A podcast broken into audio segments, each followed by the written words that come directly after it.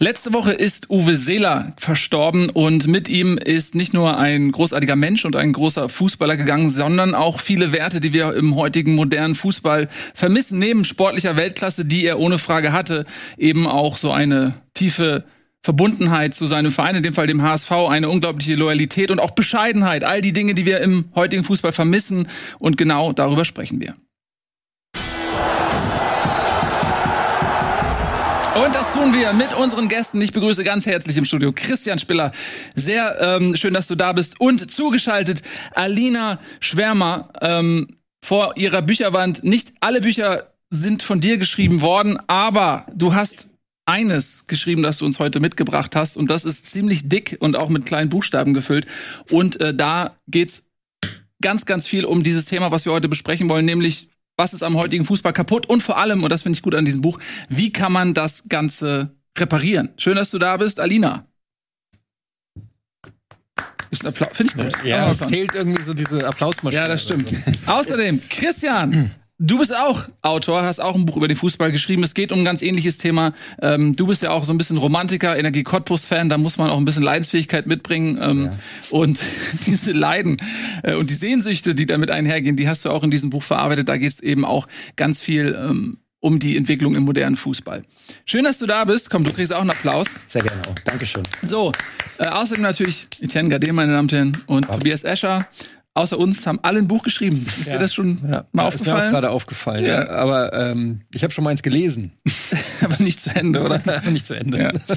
Gut, ähm, mal gucken, ob wir heute irgendwas zum Ende bringen. Hoffentlich. Ähm, ihr habt ja vielleicht in den letzten Jahren immer mal wieder bemerkt, dass wir von unseren tagesaktuellen Besprechungen so ein bisschen abgewichen sind und dann immer wieder dieser Gravitationskraft ähm, anheimgefallen sind, dass wir uns darüber ausgelassen haben, dass es im modernen Fußball nur noch um Geld geht, dass es im Prinzip gar keinen Wettbewerb mehr gibt, dass diese Schere immer weiter auseinanderklafft. Und wir haben uns gedacht, warum nicht einfach mal das Ganze in einer Sondersendung vor Beginn der neuen Saison verarbeiten, dass wir das alles mal aus dem System kriegen und das auch mal vernünftig besprechen. Und äh, das machen wir heute auch. Fangen wir mal mit dir an, Christian. Was läuft denn alles falsch im modernen Fußball? Sehr, sehr viel. Ähm, also ich glaube, der größte Punkt ist, der uns alle auch irgendwie irritiert und aufregt, ist, dass die Meisterschaftsrennen halt zum größten Teil verödet sind in vielen Ligen. Ja? Also ähm, da, da, findet kein echter Wettbewerb mehr statt, vielerorts. Ähm, das heißt, die großen Clubs haben sich entkoppelt vom, vom Rest der, der Liga. Ähm, in den vergangenen Jahrzehnten wurden x Doubles, Triples, was weiß ich nicht noch was geholt. Äh, die Bayern haben sogar einen Sextuppel neulich mal gewonnen. Mhm. Das Wort kannte ich bis dahin ehrlich gesagt noch gar nicht. Ähm, das heißt, wir, es hat sich so eine Elite gebildet, eine Elite von Clubs in Europa, äh, die Megaclubs eben, die ähm, so eine Art geschlossene Gesellschaft bilden und die von einem System profitieren, das sich selbst verstärkt. Ja? Also wer einmal gewinnt, bekommt mehr Geld. Wer mehr Geld hat, hat eine größere Chance wieder zu gewinnen. Dieses System haben sie über, über, übrigens auch selbst geschaffen. Ja? Das ist die Besonderheit, dass sie sozusagen auch Architekten dieses Systems sind, gleichzeitig Profiteure.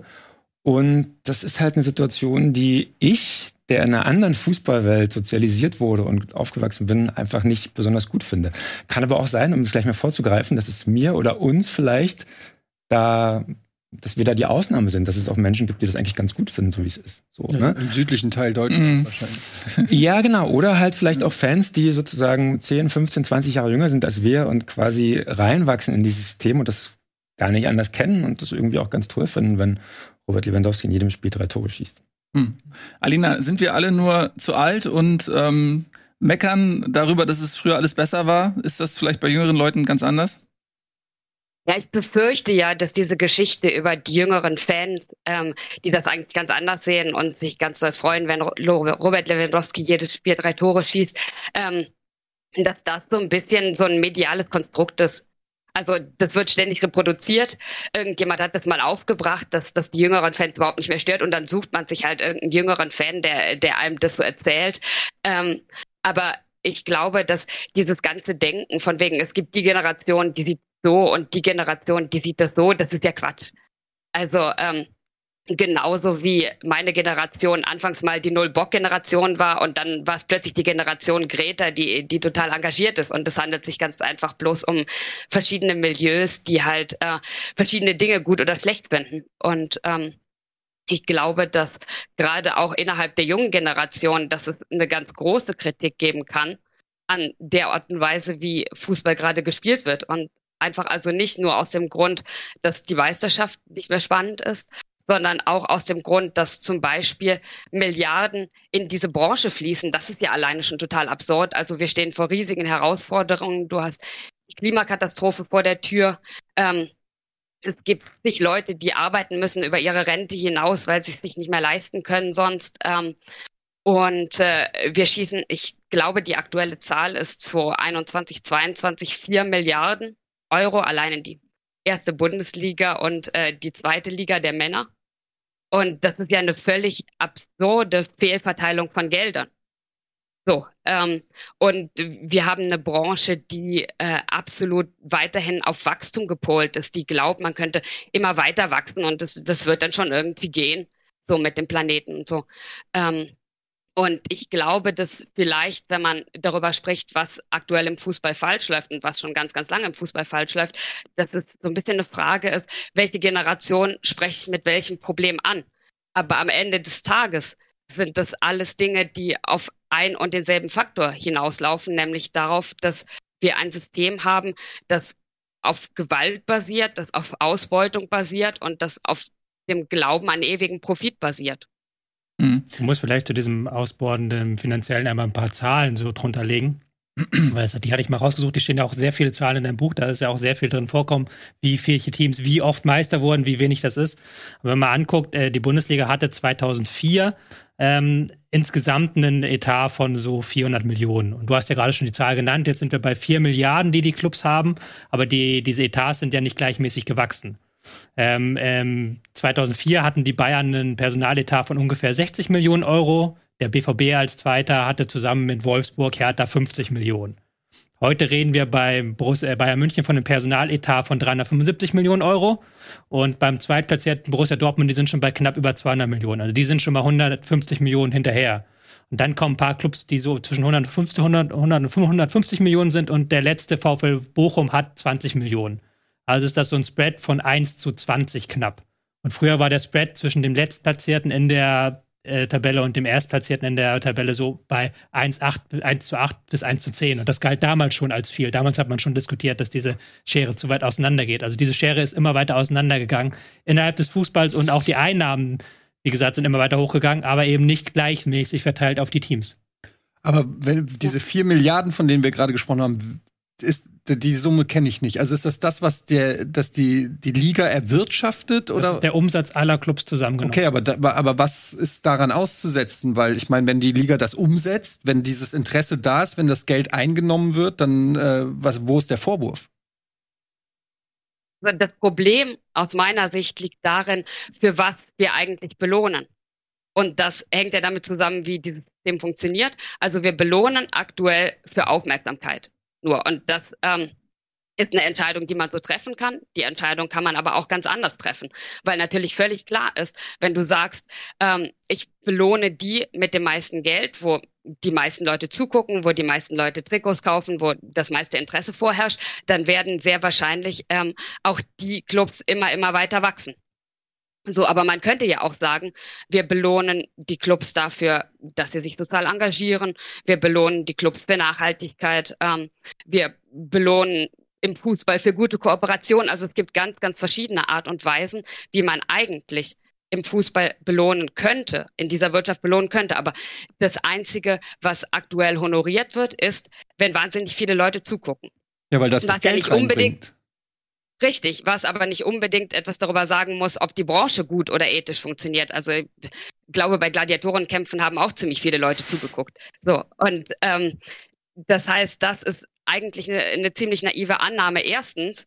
Ähm, und zweitens ist es am Ende des Tages unser Geld, was da reinfließt. Nicht nur unmittelbar, also nicht nur die Trikots, die wir kaufen und die Tickets, die wir kaufen, die immer teurer werden und bei denen sich trotzdem Leute bereit finden, die ähm, bereit sind, sie zu kaufen, sondern auch äh, mittelbar, weil ähm, eben sehr, sehr viele Unternehmen in den Fußball investieren, um noch mehr zu verkaufen. Und das sind auch am Ende des Tages unsere Gelder, weil wir die Autos kaufen, ja, ähm, und unser Geld wiederum von den Unternehmen genutzt wird, um in den Fußball zu fließen. Dann wird auch wahnsinnig viel direkt unterstützt, also äh, vom Staat unterstützt. Es sind ähm, Beispielsweise die hohen Polizeikosten, die in den Fußball reinfließen. Ähm, es sind Gelder, die direkt von Fans fließen, wenn Clubs scheiße gewirtschaftet haben und äh, wo Fans Gelder reinschießen, um ihre Clubs zu retten vermeintlich, was oft totaler Quatsch ist, weil diese Clubs gehen nicht unter in aller Regel, aber wiederum schießen die Leute Geld rein und am Ende des Tages führt es dazu, dass ganz, ganz viele gesellschaftliche Mittel, die wir sehr viel klüger benutzen könnten, weil der Fußball wird ja nicht besser dadurch, dass so viel Geld an Einzelne fließt. Diese Gelder werden privatisiert und fließen in die Taschen von Einzelnen, die sich davon äh, teure Villen kaufen, beheizte Pools kaufen, Zimmerladungen voller Sneaker kaufen und damit wiederum die Klimakatastrophe ankurbeln. Also das heißt, es ist ein völlig absurdes System. Und das heißt wiederum, wir müssen darüber nachdenken, wie grundsätzlich dieses System funktionieren kann. Weil im Moment ist es völlig klar, dass man sagt, ähm, im Rahmen dieses Systems ist das ja logisch, dass die Clubs am meisten erwirtschaften, die halt gerade am populärsten sind, wo die meisten Leute zuschalten. Aber es müsste eben nicht so sein. Ich, ich, dein, ich habe dein Buch äh, komplett gelesen. Das ist einer der interessanten Bücher, die ich zum Fußball gelesen habe. Ähm, ich muss sagen, ich stimme bei dir nicht mit allem überein, weil ich glaube, ich bin auch noch zu sehr Kapitalist dafür, für viele der Ideen. Und ich bin halt schon der Meinung, dass Idee Geld auch für doofe Sachen ausgegeben werden darf so und auch rausgegeben werden muss. Aber ich finde auch zum Beispiel bei dem, was du gerade gesagt hast, und das liebe ich an deinem Buch, dass da halt so, dass da halt keine Denkverbote drin sind, sondern dass du da halt mit allen, alle Ideen mal so abklopfst und halt wirklich ohne Denkverbote rangehst. Und du hast gerade da, glaube ich, einen sehr interessanten Punkt gesagt. Wir belohnen so, wir belohnen erstmal Punkt. Und das ist ja nicht von Gott gegeben, dass es Prämien geben muss im Fußball. Es ist nicht von Gott gegeben, dass der FC Bayern das meiste Geld bekommt, weil er gewinnt. Das hat sich irgendwann mal, wie du es gesagt hast, irgendwer ausgedacht und da war auch der FC Bayern federführend bei der, der Person, die das ausgedacht hat. So, es muss nicht so laufen. Von Gott, es ist nicht so, dass Gott uns alle eine biblische Plage schickt, wenn der FC Bayern nicht mehr das meiste Fernsehgeld bekommt. Es ist auch nicht so, wenn der FC Bayern als Meister das wenigste Fernsehgeld bekommt, dann würde der Gott auch uns keine biblische Plage schicken. Aber sind das nicht zwei komplett unterschiedliche Debatten, die wir gerade führen. Ja. Das eine ist erstmal überhaupt, ja. ähm, wie viel Geld muss ein Fußballer verdienen, wie viel Geld muss ein Verein haben und äh, was ist da auch noch moralisch, ethisch vertretbar. Ne? Also wie viele, weiß ich nicht, äh, wie viele Lamborghinis braucht man äh, oder weiß ich nicht. Also das ist ja eine Diskussion und die andere Diskussion ist ja das reale Geld, was umgesetzt wird, wie wird es umverteilt, wie wird es gerecht umverteilt. Und da ist ja vor allen Dingen durch die Champions League, ähm, aber auch schon davor, aber hauptsächlich durch die Champions League die Schere sowas von auseinandergegangen. Und da gilt es ja dann auch erstmal Ideen zu finden, wie könnte eine Umverteilung realistisch aussehen. Gibt es ja eine Million ja. Vorschläge und Modelle. Und letztendlich scheitert aber auch alles, habe ich immer so ein bisschen daran, äh, habe ich das Gefühl daran, dass dass einfach Fußball, gerade in Deutschland, aber auch in Europa, so ein unglaublich traditionsreicher Sport ist, der durch diese starke Tradition vielleicht aber auch nötige Reformen gar nicht möglich macht, weil die Leute einfach schlicht auf die Barrikaden gehen, wenn du ja nur, weiß ich nicht, die Halbzeitshow änderst oder, oder die Hymne oder sowas. Ich glaube, wir sind ja sehr, sehr schnell auf einer ziemlich krassen Metaebene ja. gelandet, die natürlich auch wichtig ist. Ähm, aber trotzdem würde ich schon noch mal den Punkt machen, ähm, dass natürlich sich augenblicklich der Fußball natürlich in dem Wirtschaftssystem bewegt, das wir gerade auch haben. Ja, und er natürlich nach diesen Regeln funktioniert und ein Stück weit auch funktionieren muss. Vielleicht Fragezeichen dahinter, ja. Funktionieren will ähm, auf jeden Fall. Genau. Ich würde, also ich würde jetzt ähm, äh, zumindest so weit gehen zu sagen, ähm, das ist okay, dass er das tut, aber dass er sozusagen diese Entwicklung auf die Spitze treibt, also dass man an ihm quasi wie in fast keinem anderen Feld äh, unserer Wirtschaft diesen, wenn man so will, Turbokapitalismus oder deren Auswüchse am krassesten sieht, das fände ich, das finde ich persönlich schlecht, weil eigentlich geht es im Sport ja darum, dass der Bessere gewinnt und nicht der mit dem dicksten Bankkonto am Ende so, ne? Also, um mhm. das mal ganz platt zu sagen. So. Das heißt, irgendwie, der Fußball spielt natürlich schon seit vielen hundert, also, oder seit 150 Jahren, seitdem es ihn gibt, nach den Regeln des Kapitalismus und das Geld was da reingeflossen ist, zum Beispiel ganz am Anfang, war auch gar nicht schlecht. Also viel Geld in einem Sport muss gar nichts Schlimmes sein. Äh, er sorgt sogar ein Stück weit dafür, dass es gerechter wird, wenn dieses Geld gleich verteilt wird. Ähm, und das ist das große Problem, zumindest wenn man jetzt unter dem Blickwinkel betrachtet, den ich mich in meinem Buch gewidmet habe. Alina hat das natürlich viel größer und globaler gezogen. Aber wenn es jetzt nur um Chancengerechtigkeit geht im Sport, dann ist das große Problem nicht, dass auf einmal so viel Geld auf den Fußball gefallen ist in den letzten 10, 20 Jahren, sondern dass dieses Geld so extrem ungleich verteilt wurde. Mhm. Jetzt sind wir schon. Aber das ist. Ja, Alina? Ähm, aber ich glaube, genau das ist ja das kapitalistische Problem. Also wenn wir groß darüber klagen, dass gerade der Fußball so wahnsinnig die Fehler des Kapitalismus abbildet, dann ist es natürlich auch deswegen, ähm, weil gerade der Fußball sich dafür anbietet, so gut in Anführungsstrichen nach kapitalistischen Maßstäben zu funktionieren, weil er eben so populär ist.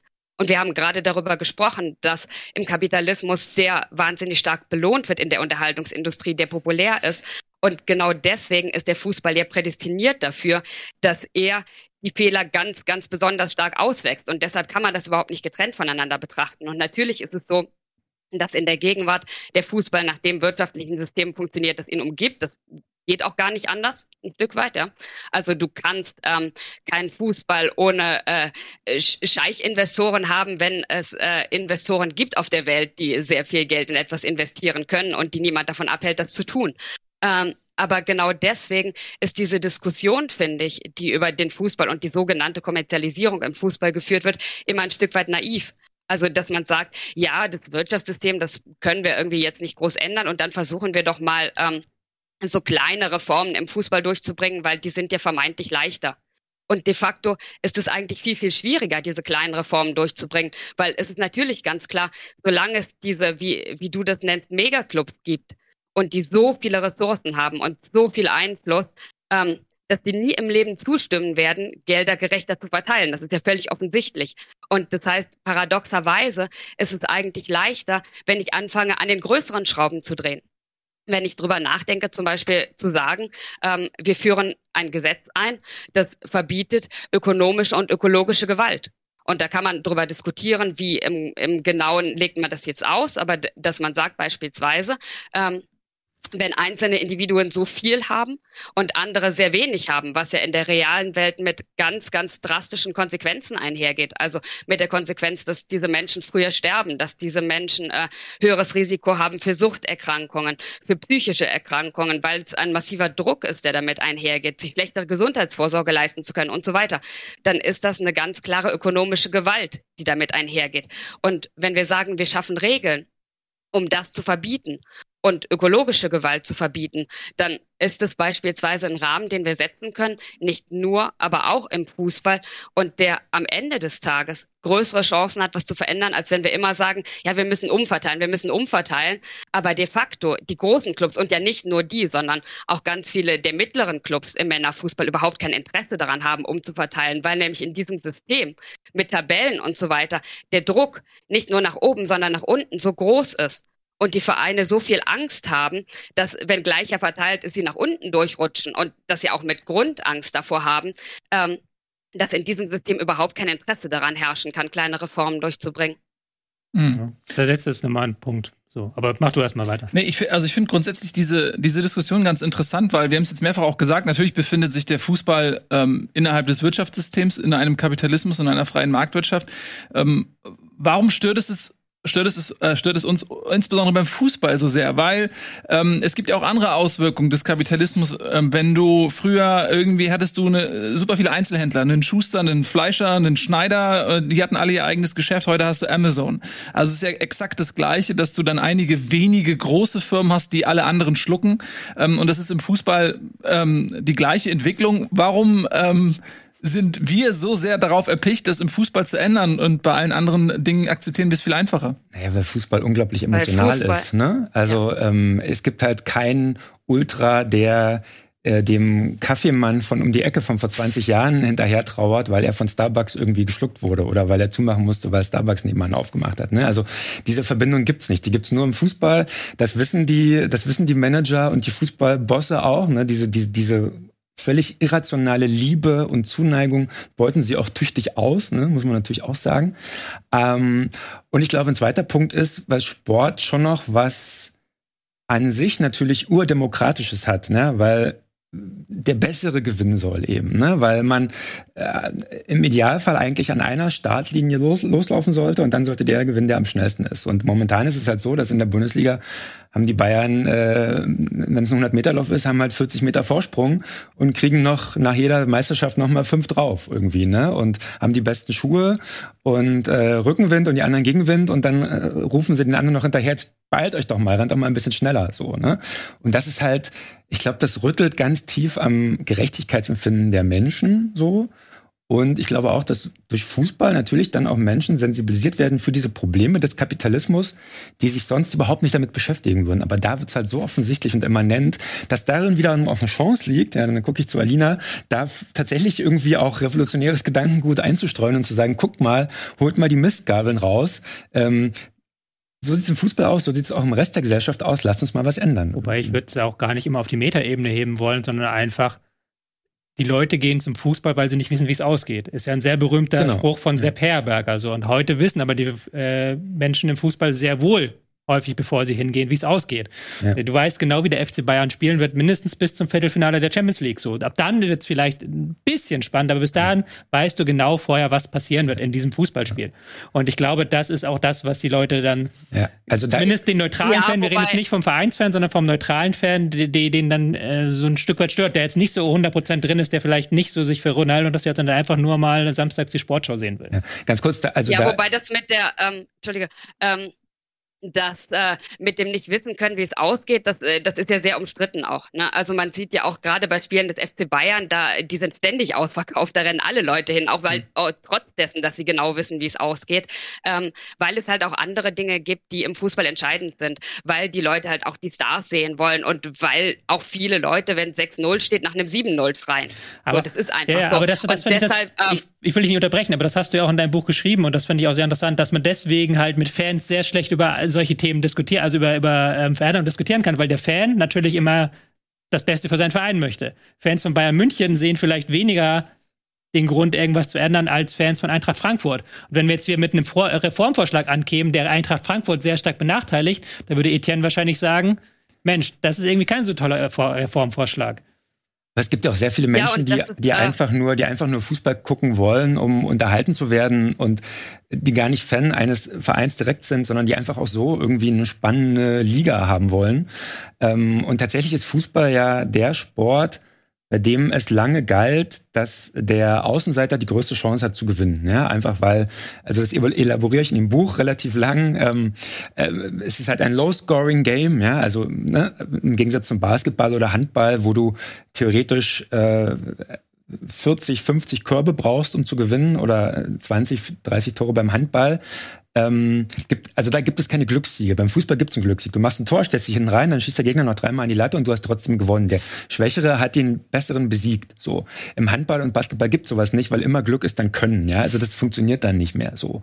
Und deswegen war Fußball schon auch was Besonderes. Gibt gibt auch Leute, die sagen, deswegen ist Fußball überhaupt auch erst so populär geworden, weil eben da immer weil eben da die Chance des Außenseiters so groß war wie in eigentlich keiner anderen Sportart. So, Aber darf ja? ich da mal was fragen? Ja. Weil wenn es so wäre, wieso ist dann die äh, Geldtabelle oft ein Spiegelbild der richtigen Tabelle? Mal genau. mit einem Ausbrecher nach Aber oben oder ja, unten? Das ist ja genau der Punkt. Das hat sich halt geändert. Also die reichen Vereine sind, wenn man so will, dabei, den Zufall auszuschalten, genau. mehr oder weniger. Und das finde ich ähm, eines der großen Probleme, die wir haben. Ja? Ähm, und natürlich gibt es dann Leute, denen das egal ist, die trotzdem zu den Bayern gehen.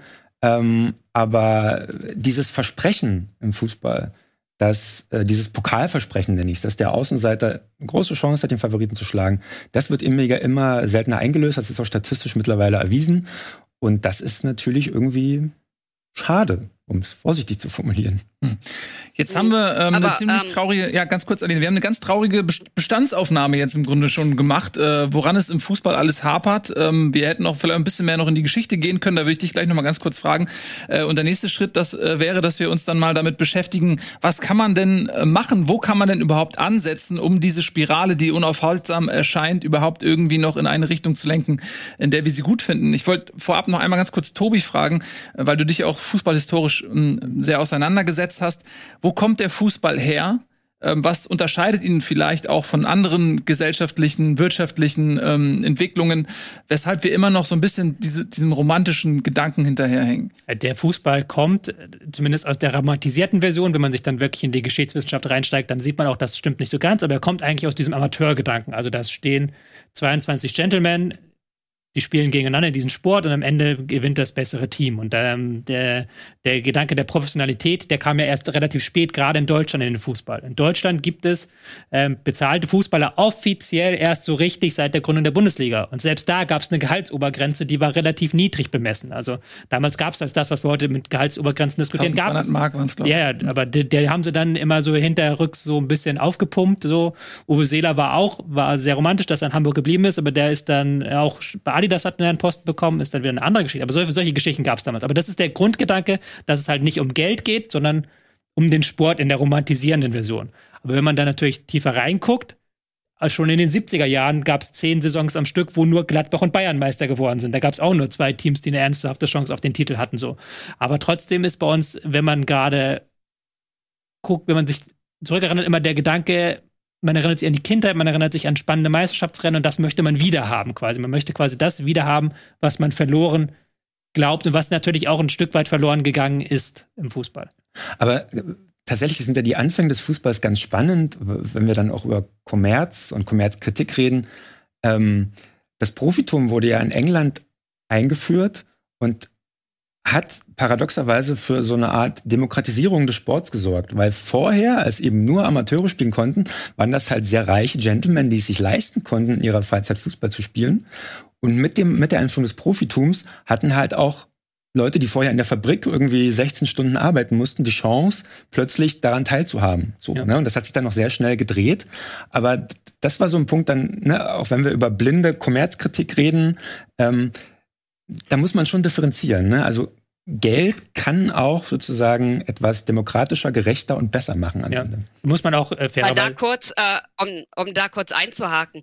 Also natürlich ist es so, dass äh, das Geld, was durch Fußball verdient werden konnte, es mehr Leuten ermöglicht hat, Fußball zu spielen. Aber dann muss man die Frage zurückstellen, warum hatten die Leute vorher nicht die Möglichkeit, am Fußball teilzuhaben? Weil sie 16 Stunden in der Fabrik saßen, weil die Gelder so ungleich verteilt sind. Das heißt, da beißt sich die Katze in den Schwanz. Das heißt, ähm, das Geld an und für sich und die Verteilung an und für sich ist und bleibt das Problem. Und das Problem fängst du dann an, so ein bisschen aufzufangen mit ähm, einem professionellen Fußball. Aber auch im professionellen Fußball hast du dann ganz, ganz schnell das Problem, dass Geld akkumuliert. Und dass die, die äh, etwas mehr Geld haben, dann sehr, sehr schnell anfangen, sehr viel mehr Geld zu haben. Und das ist auch so ein bisschen das Verlogene am Fußball, wenn er spricht über die gleiche Startlinie, weil natürlich gibt es keine gleiche Startlinie. Also auch wenn, wenn wir darüber sprechen, dass es jetzt keine einzelnen Großinvestoren gäbe, sondern es gibt dann ähm, die Clubs, die, die bloß alle so ein, so ein Potpourri an Sponsoren haben und das ist angeblich ganz romantisch und so weiter. Aber natürlich haben die Clubs, die aus wirtschaftsstärkeren Städten kommen, einen wahnsinnigen Vorteil gegenüber den anderen. Und natürlich, wenn wir darüber reden, dass zum Beispiel Geld durch Fans generiert wird, haben die Leute, die ähm, aus größeren Städten kommen, einen wahnsinnigen Vorteil gegenüber Clubs, die vom kleinen Dorf kommen. Und noch, noch größer natürlich die Unterschiede, wenn wir vergleichen, was weiß ich, ein Club aus Deutschland mit einem Club aus Osteuropa ist ja auch kein Zufall, dass die äh, in der Champions League nicht mehr vorne mit dabei sind. Ähm, und das heißt, diese ganze schöne Geschichte, die der Fußball generiert, von wegen, wir sind jetzt alle an der gleichen Startlinie und wir wollen einen fairen Wettbewerb haben. Aber Wettbewerb ist nicht fair. Und eine Hierarchisierung an sich ist auch nie fair. Weil ähm, wenn ja alle Clubs gleich wären, dann könntest du sie ja überhaupt nicht in irgendeine Hierarchie packen. Ähm, das heißt, es ist zwangsläufig ungleich und das heißt, ähm, dieses Märchen, was der Fußball immer so schön erzählt, ähm, wir wollen wieder einen gerechten Wettbewerb herstellen. Nein, der war nie gerecht. Und wenn wir Fußball so finanzieren, wie wir es gerade tun, nämlich durch private Sponsoren, private Investoren zum Beispiel, ähm, dann wird der auch nie gerecht sein, weil selbst wenn wir dann bestimmte Barrieren aufstellen, dann heißt es eben, dass Clubs aus wirtschaftsstarken Städten Vorteile haben. Ja, aber ich will, ich will ja auch gar keinen gerechten dann, Fußball haben. Aber der Fußball war schon mal gerechter. Ja? Genau, er wird immer ungerechter. Aber das, das spricht doch dann alles, wenn ich das so höre, für ein Modell, wie man es aus den amerikanischen Sportligen kennt, dass es ein Salary Cap gibt, dass es sozusagen ein System gibt, wo wo nicht eben die Größe der Stadt oder die Anzahl der Fans oder so entscheidend sind, sondern dass man erstmal, natürlich gibt es da auch Unterschiede im Detail und so und äh, tausend Ausnahmen, aber dass man erstmal sagt, alle Vereine haben mehr oder weniger das gleiche Budget, so wie wir bei Kickbase, ne? Ja. Ähm, wo man sagt, alle, alle haben das gleiche Budget. Da hast du dann nach zwei Tagen auch wieder höheres Budget, weil du mehr Zeit ja, aber investierst. Das, ja gut, aber du kannst, ja, ja gut, klar. aber du kannst ja, ja nicht schlaues Managen von Teams oder so kannst du ja Nein. nicht unter Strafe stellen. Also das macht auch keinen Sinn. Aber jetzt. Aber, aber erstmal, es geht ja erstmal um die Chancengleichheit. Ob man dann die Chancen nutzt und ja jeder gleichermaßen nutzt. Das hängt dann auch von der Kompetenz der jeweiligen Vereine. Wie und willst du denn verhindern, dass äh, das Kickbase-Beispiel ist ja ganz schön, weil wie willst du denn verhindern, wenn äh, du quasi nochmal wieder alles auf Null setzt, äh, dass sich dann das Gleiche nicht wiederholt? Also wir haben es zum Beispiel in dieser Saison, um beim Kickbase-Beispiel zu bleiben, haben wir die äh, Bonuszahlungen ausgestellt, die letztes Jahr genau das Problem waren, äh, was wir äh, in der Champions League gesehen haben. Es ist lustig, weil es ist im Prinzip äh, im, im Makrokosmos das Gleiche, was auch auf der großen Bühne passiert. Äh, ich weiß es, weil ich rein zufällig gewonnen habe und deshalb auch weiß äh, und deshalb auch weiß, wie viel Bonusgeld ich für jeden gewonnenen Spieltag gekriegt habe und immer mehr Kohle hatte, wodurch ich mir immer geilere Spieler kaufen konnte, während jemand, der ganz unten ich schon Beispiel? du zum Beispiel, Tobi, den schlechteren Kader dann hatte, weniger Punkte gemacht hat, weniger ja. Geld gekriegt hat und deshalb ist unsere Lücke im Laufe der Saison ist, ist der Abstand immer größer geworden. Aber lass uns doch bei der The Thema Gehaltsobergrenze bleiben. Ja. Die gab es ja auch im Fußball sehr lange. Und jetzt gucken wir mal auf die reale wirtschaftliche Verteilung so. Der FC Bayern hat Umsatz 57 Millionen, ich weiß es gerade nicht aus dem Kopf, irgendwie so um. Bisschen weniger mittlerweile. Bisschen weniger, Corona, okay, bisschen weniger mittlerweile. Der VfL Bochum hat nicht mal ein Zehntel davon.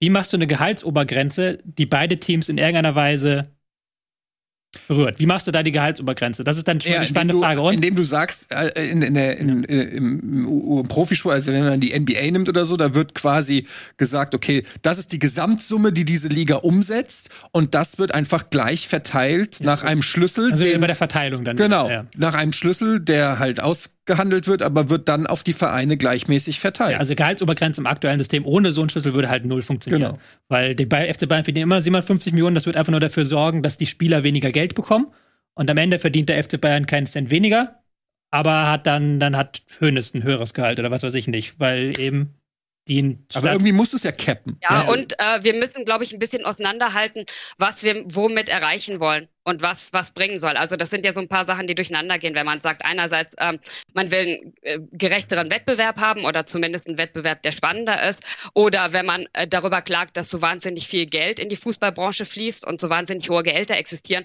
Und das sind ja zwei verschiedene Paar Schuhe. Und ähm, wenn wir über Maßnahmen sprechen, die ergriffen werden können, ähm, dann bewirkt ja auch eine Maßnahme nicht immer zwingend das eine und das andere. Also zum Beispiel ähm, ist es beim Salary Cap relativ klar, es gibt da eine ganze Reihe von Untersuchungen, die gemacht worden sind, auch in den verschiedenen US-Ligen, dass das überhaupt keinen Einfluss hat ähm, auf das Gleichgewicht der Liga, sondern dass es teilweise sogar noch so ist, dass äh, mit Salary Cap die Liga noch ungleicher geworden ist, sondern ähm, was diese Ligen so gleich macht, unter anderem ist die Tatsache, dass sie geschlossen sind weil äh, in geschlossenen Ligen grundsätzlich die Leute eher bereit sind, untereinander zu teilen. Es ist eher das möglich, was du gerade eben angesprochen hast, nämlich, dass man halbwegs gleich die Mittel, die der Liga zur Verfügung stehen, unter den Clubs verteilt. Und es ist ganz, ganz interessant, wenn man sich Statistiken anguckt, schon aus den 60er Jahren und vergleicht, ähm, wie die US-Ligen zum Beispiel äh, die Meistertitel ausspielen und man vergleicht es mit äh, Ligen in Europa, in Italien, in Deutschland, überall. Ähm, auch quer durch die Sportarten, dass die US-Ligen deutlich ausgeglichener sind und noch bevor sowas wie Salary Cap überhaupt eingeführt wurde. Ähm, und auch interessanterweise ist es sogar so, dass im Bereich der Frauen, wo normalerweise weniger Investment reinfließt, das heißt, die Ligen weniger ausgeglichen sind, ähm, die US-Liga der Frauen deutlich ausgeglichener ist als sehr viele Männerligen in Europa. Das heißt, ähm, geschlossene Ligen sind ein großer Faktor, der Meisterschaftsrennen zumindest interessanter macht. Ähm, das ist im unteren Bereich der Liga ist es dann oft weniger ausgeglichen, also es gilt nicht, nicht für die ganze Liga. Aber das heißt, wenn wir über Veränderungen reden, muss man auch darüber nachdenken, was wollen wir eigentlich? Also so ein US-Modell zu machen, jetzt abzüglich solchem Kram wie, wie Salary Cap, was überhaupt nichts bringt, sondern was eigentlich nur dazu dient, dass die Besitzer sich mehr Geld in die Taschen streichen. Aber das grundsätzliche Modell, das würde schon dazu führen, dass die Meisterschaft wieder spannender ist. Wenn wir aber darüber reden, ähm, wie unsinnig es ist, vier Milliarden an gesellschaftlichen Mitteln in den Fußball zu pumpen, dann sind natürlich die, die US-Ligen das völlig falsche Vorbild, weil ähm, natürlich, wenn, wenn wir weiter so wirtschaften, äh, dann wird noch viel mehr Geld möglicherweise da reinfließen, weil die Meisterschaft dann wieder spannender ist und noch mehr Konzerne bereit sind zu investieren. Das heißt, man muss so ein bisschen sortieren, was wollen wir eigentlich womit erreichen. Mhm. Ja, da mal ganz kurz eine, eine, weil wir ganz oft immer nach Amerika schauen, wenn es äh, darum geht, was sind alternative Modelle, die uns in erster Linie mal eine Wettbewerbs ähm, einen Wettbewerb wiederherstellen können, ja, weil das ist ja auch das, was als erstes stirbt, ähm, wenn die Schere auseinandergeht, ist halt eben dieser Wettbewerb und das ist ja das, was wir als Fußballfans wollen. Wir wollen, dass auch mal jemand anderes Meister wird. Wir wollen eben nicht wissen, wie es am Ende der Saison, auch wenn es nicht, vielleicht nicht bei einem einzelnen Spiel, aber doch am Ende der Saison die Abschlusstabelle ist relativ äh, gut vorhersehbar. Und dann schauen wir nach Amerika ähm, und dann nehmen wir uns immer so einzelne Aspekte raus. Kann man das überhaupt so zerpflücken oder muss man nicht einfach dann auch sagen, okay, ähm, da greifen eben ähm, verschiedene Kuchenstücke ineinander. Du hast eben Privatbesitzer bei jedem Club, du hast eine geschlossene Liga und du hast vor allem auch das Drafting-System, über das wir noch gar nicht gesprochen haben, nämlich die Möglichkeit, dass der Schlechteste belohnt wird. Du hast gerade bei Kickbase gesagt, ähm, unserem Fußballmanager, da wurde Teil des Problems war, wenn du einen guten Spieltag hattest, wurdest du dafür mit Geld belohnt, was dazu geführt hat, dass du wiederum einen guten Spieltag hattest und wieder mit Geld belohnt wurdest.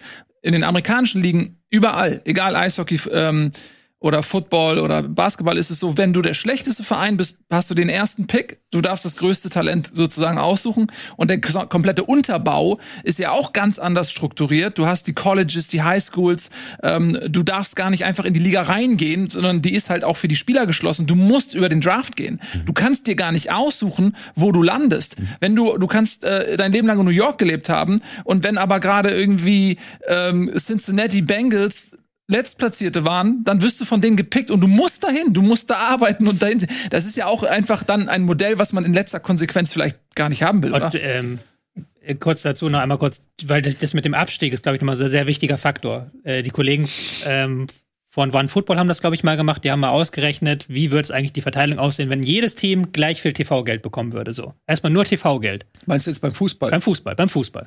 Dann würde halt der FC Bayern immer noch sehr, sehr weit vorne liegen. Also wirklich mit großem Abstand. Dortmund wäre immer noch weiter vorne. Aber dann wäre halt plötzlich Freiburg, Mainz, Augsburg, die wären sehr viel näher dran an Frankfurt, an Schalke, an den Mittelklasse-Clubs. Das heißt, es gäbe ein viel, viel größeres Abstiegsrennen. Ja. Das heißt, die Hälfte der Clubs hat gar kein Interesse daran, dass das geschieht. Aber der FC Bayern, der sagt sich, ja, machen wir das. Der FC Bayern ist dafür offen. Der FC Bayern ja, kann der sagen, Der FC Bayern ist halt jetzt auch so populär, weil er halt über Jahrzehnte von diesem System halt die meisten Stars hatte, die dann auch die meisten Leute interessiert. Wenn dieses System so nicht gegeben, so nicht gegeben hätte, wäre der FC Bayern vielleicht auch nicht so interessant. Dann wären andere Vereine, Vereine vielleicht interessant. Ja, liegt ja, jetzt, liegt jetzt nicht an der tollen Stadt München oder am, am fantastischen aber Bundesland wird Bayern. Da wird schon Watzke widersprechen. Watzke wird dir sagen, in München haben sie vier DAX-Unternehmen und in ähm, Ruhrge ganzen Ruhrgebiet eins. Ja, aber du hast kein, also demnach müsste äh, Frankfurt jedes Jahr Meister sein, wenn es um die Wirtschaftskraft der Stadt geht. Das, das stimmt aber nicht.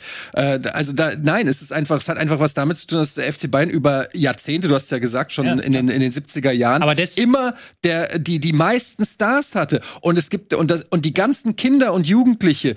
Der FC Bayern hat ja in jedem Bundesland massiv Fans. So, und die gucken das ja, weil Lewandowski da die Tore schießt. Ja. Wenn da, wenn der, ba wenn der FC Bayern jedes Jahr um Abstieg kämpfen würde, dann, dann würden doch in Hamburg die Leute nicht äh, mehr Fan vom FC Bayern. Genau, aber sein. deswegen habe ich nochmal das Argument, TV-Geldverteilung ändert da nichts dran, weil der FC Bayern immer noch mehr Merchandise, mehr Ticketeinnahmen Ja, mittlerweile. Genau. Ja, aber es ja, wird, wird sich ja nicht ändern also jetzt, ja. Der FC Bayern hat, hat deswegen so einen Vorsprung, weil er in dem Moment, in dem das viele Geld auf den Fußball eingeprasselt ist, so um die Jahrtausendwende, weil er da gerade vorne war. Genau. Ja. Und diesen Vorsprung konnte er durch das viele Geld vergrößern, halten und vergrößern. Ne, das ist auch eine Kunst, das ist kein, war kein Selbstläufer, das hat Uli Hoeneß auch gut gemacht. Aber deswegen stehen sie da, wo sie jetzt sind. Das mit den TV-Geldern ist tatsächlich genau so, wie du es erzählt hast. Ich habe mich mit einigen Bundesliga-Managern unterhalten und ich habe mich immer gefragt, warum holen die anderen 35 Vereine, warum sagen die nicht, so geht es nicht? Wir wollen eine gerechtere, gleichere Verteilung. Wie es ja bis zur Jahrtausendwende war, da hat jeder Verein den gleichen Betrag bekommen. So. Ja? Ähm, und da ist tatsächlich die Antwort, dass ähm, die Bayern durch, vor allem durch die Einnahmen der Champions League immer noch so weit enteilt wären, dass sie immer noch Meister werden würden, relativ easy, aber dann oberes Mittelfeld bis, bis quasi unten hin schiebt es sich so, so dicht zusammen, dass ab Platz sieben die Vereine Angst haben, so tief unten reinzurutschen, dass sie auch mal absteigen könnten. Ja. Das, und das ist auch eine gesellschaftliche Analogie, finde ich, weil äh, wir haben die Superreichen, dann haben wir die, die Mittelschicht, die eher Angst vor dem Abstieg hat, als sich sozusagen äh, zu sagen, wir wollen uns das von den oben holen, was uns eigentlich zusteht. So, ja. Und das ist schon eine Entwicklung, die, also ich verstehe die für jeden einzelnen Verein, aber trotzdem könnte man sagen, hört mal zu, lieber, lieber Bayern, ohne uns geht's nicht. Ja, wir müssen uns jetzt hier zusammenschließen und wir haben zusammen dann doch so eine Kraft, dass wir das irgendwie anders machen. Und also ich, das hat mich sehr des desillusioniert bei der Recherche, ehrlich ja. gesagt, ja, weil ich dann schon auch gesehen habe, dass jeder dann doch nur auf sich schaut und nicht auf das Gesamtsystem. Doch das Gefühl, einige sehen die Probleme des Systems gar nicht oder es interessiert sie gar nicht, sie sondern jeder versucht seinen Angst, eigenen ja. Status zu halten und ja nicht abzurutschen. Ähm, ja, und das ist Das ist der Unterschied zum US-Sportsystem, muss man nochmal ganz klar unterstreichen. Weil wenn beim US-Sportsystem in dem Jahr bist derjenige, der letzter wird, dann hast du keine Existenzangst. Du weißt, du spielst nächstes genau. Jahr in derselben Liga und du weißt, hey, ich krieg sogar den geilen Draft. Die, die, die, ihr kennt ja auch das Thema Tanking, dass dann mhm. Teams dann am Ende absichtlich verlieren. So. Ja. Das in der Bundesliga geht das nicht. In der Bundesliga, wenn der FC Schalke oder Werder Bremen absteigen, genau. dann müssen die dann müssen die Chefs in ihre Abteilung gehen genau. und sagen, du, du, du, du bist deswegen, Deswegen deine Ausgangsfrage, ja, kann genau man das deshalb, ähm, ja, ähm, genau deshalb, glaube ich, ist es wichtig, den Fokus auf das Gesamtsystem zu legen. Also darauf, wie das Gesamtsystem funktioniert. Weil das Problem an den Geldern ist ja nicht nur, dass man sagt, jetzt innerhalb der Bundesliga sind die Gelder super ungleich verteilt, sondern das Problem ist auch, was Geld überhaupt unten in den Ligen veranstaltet. Also wir kennen alle die Recherche, die es im letzten Jahr gegeben hat von den 500 Millionen Euro Schwarzgeld, die in den sogenannten Amateurfußball fließen. Ähm, und das Problem ist, was diese Gelder in den kleinen Vereinen veranstalten.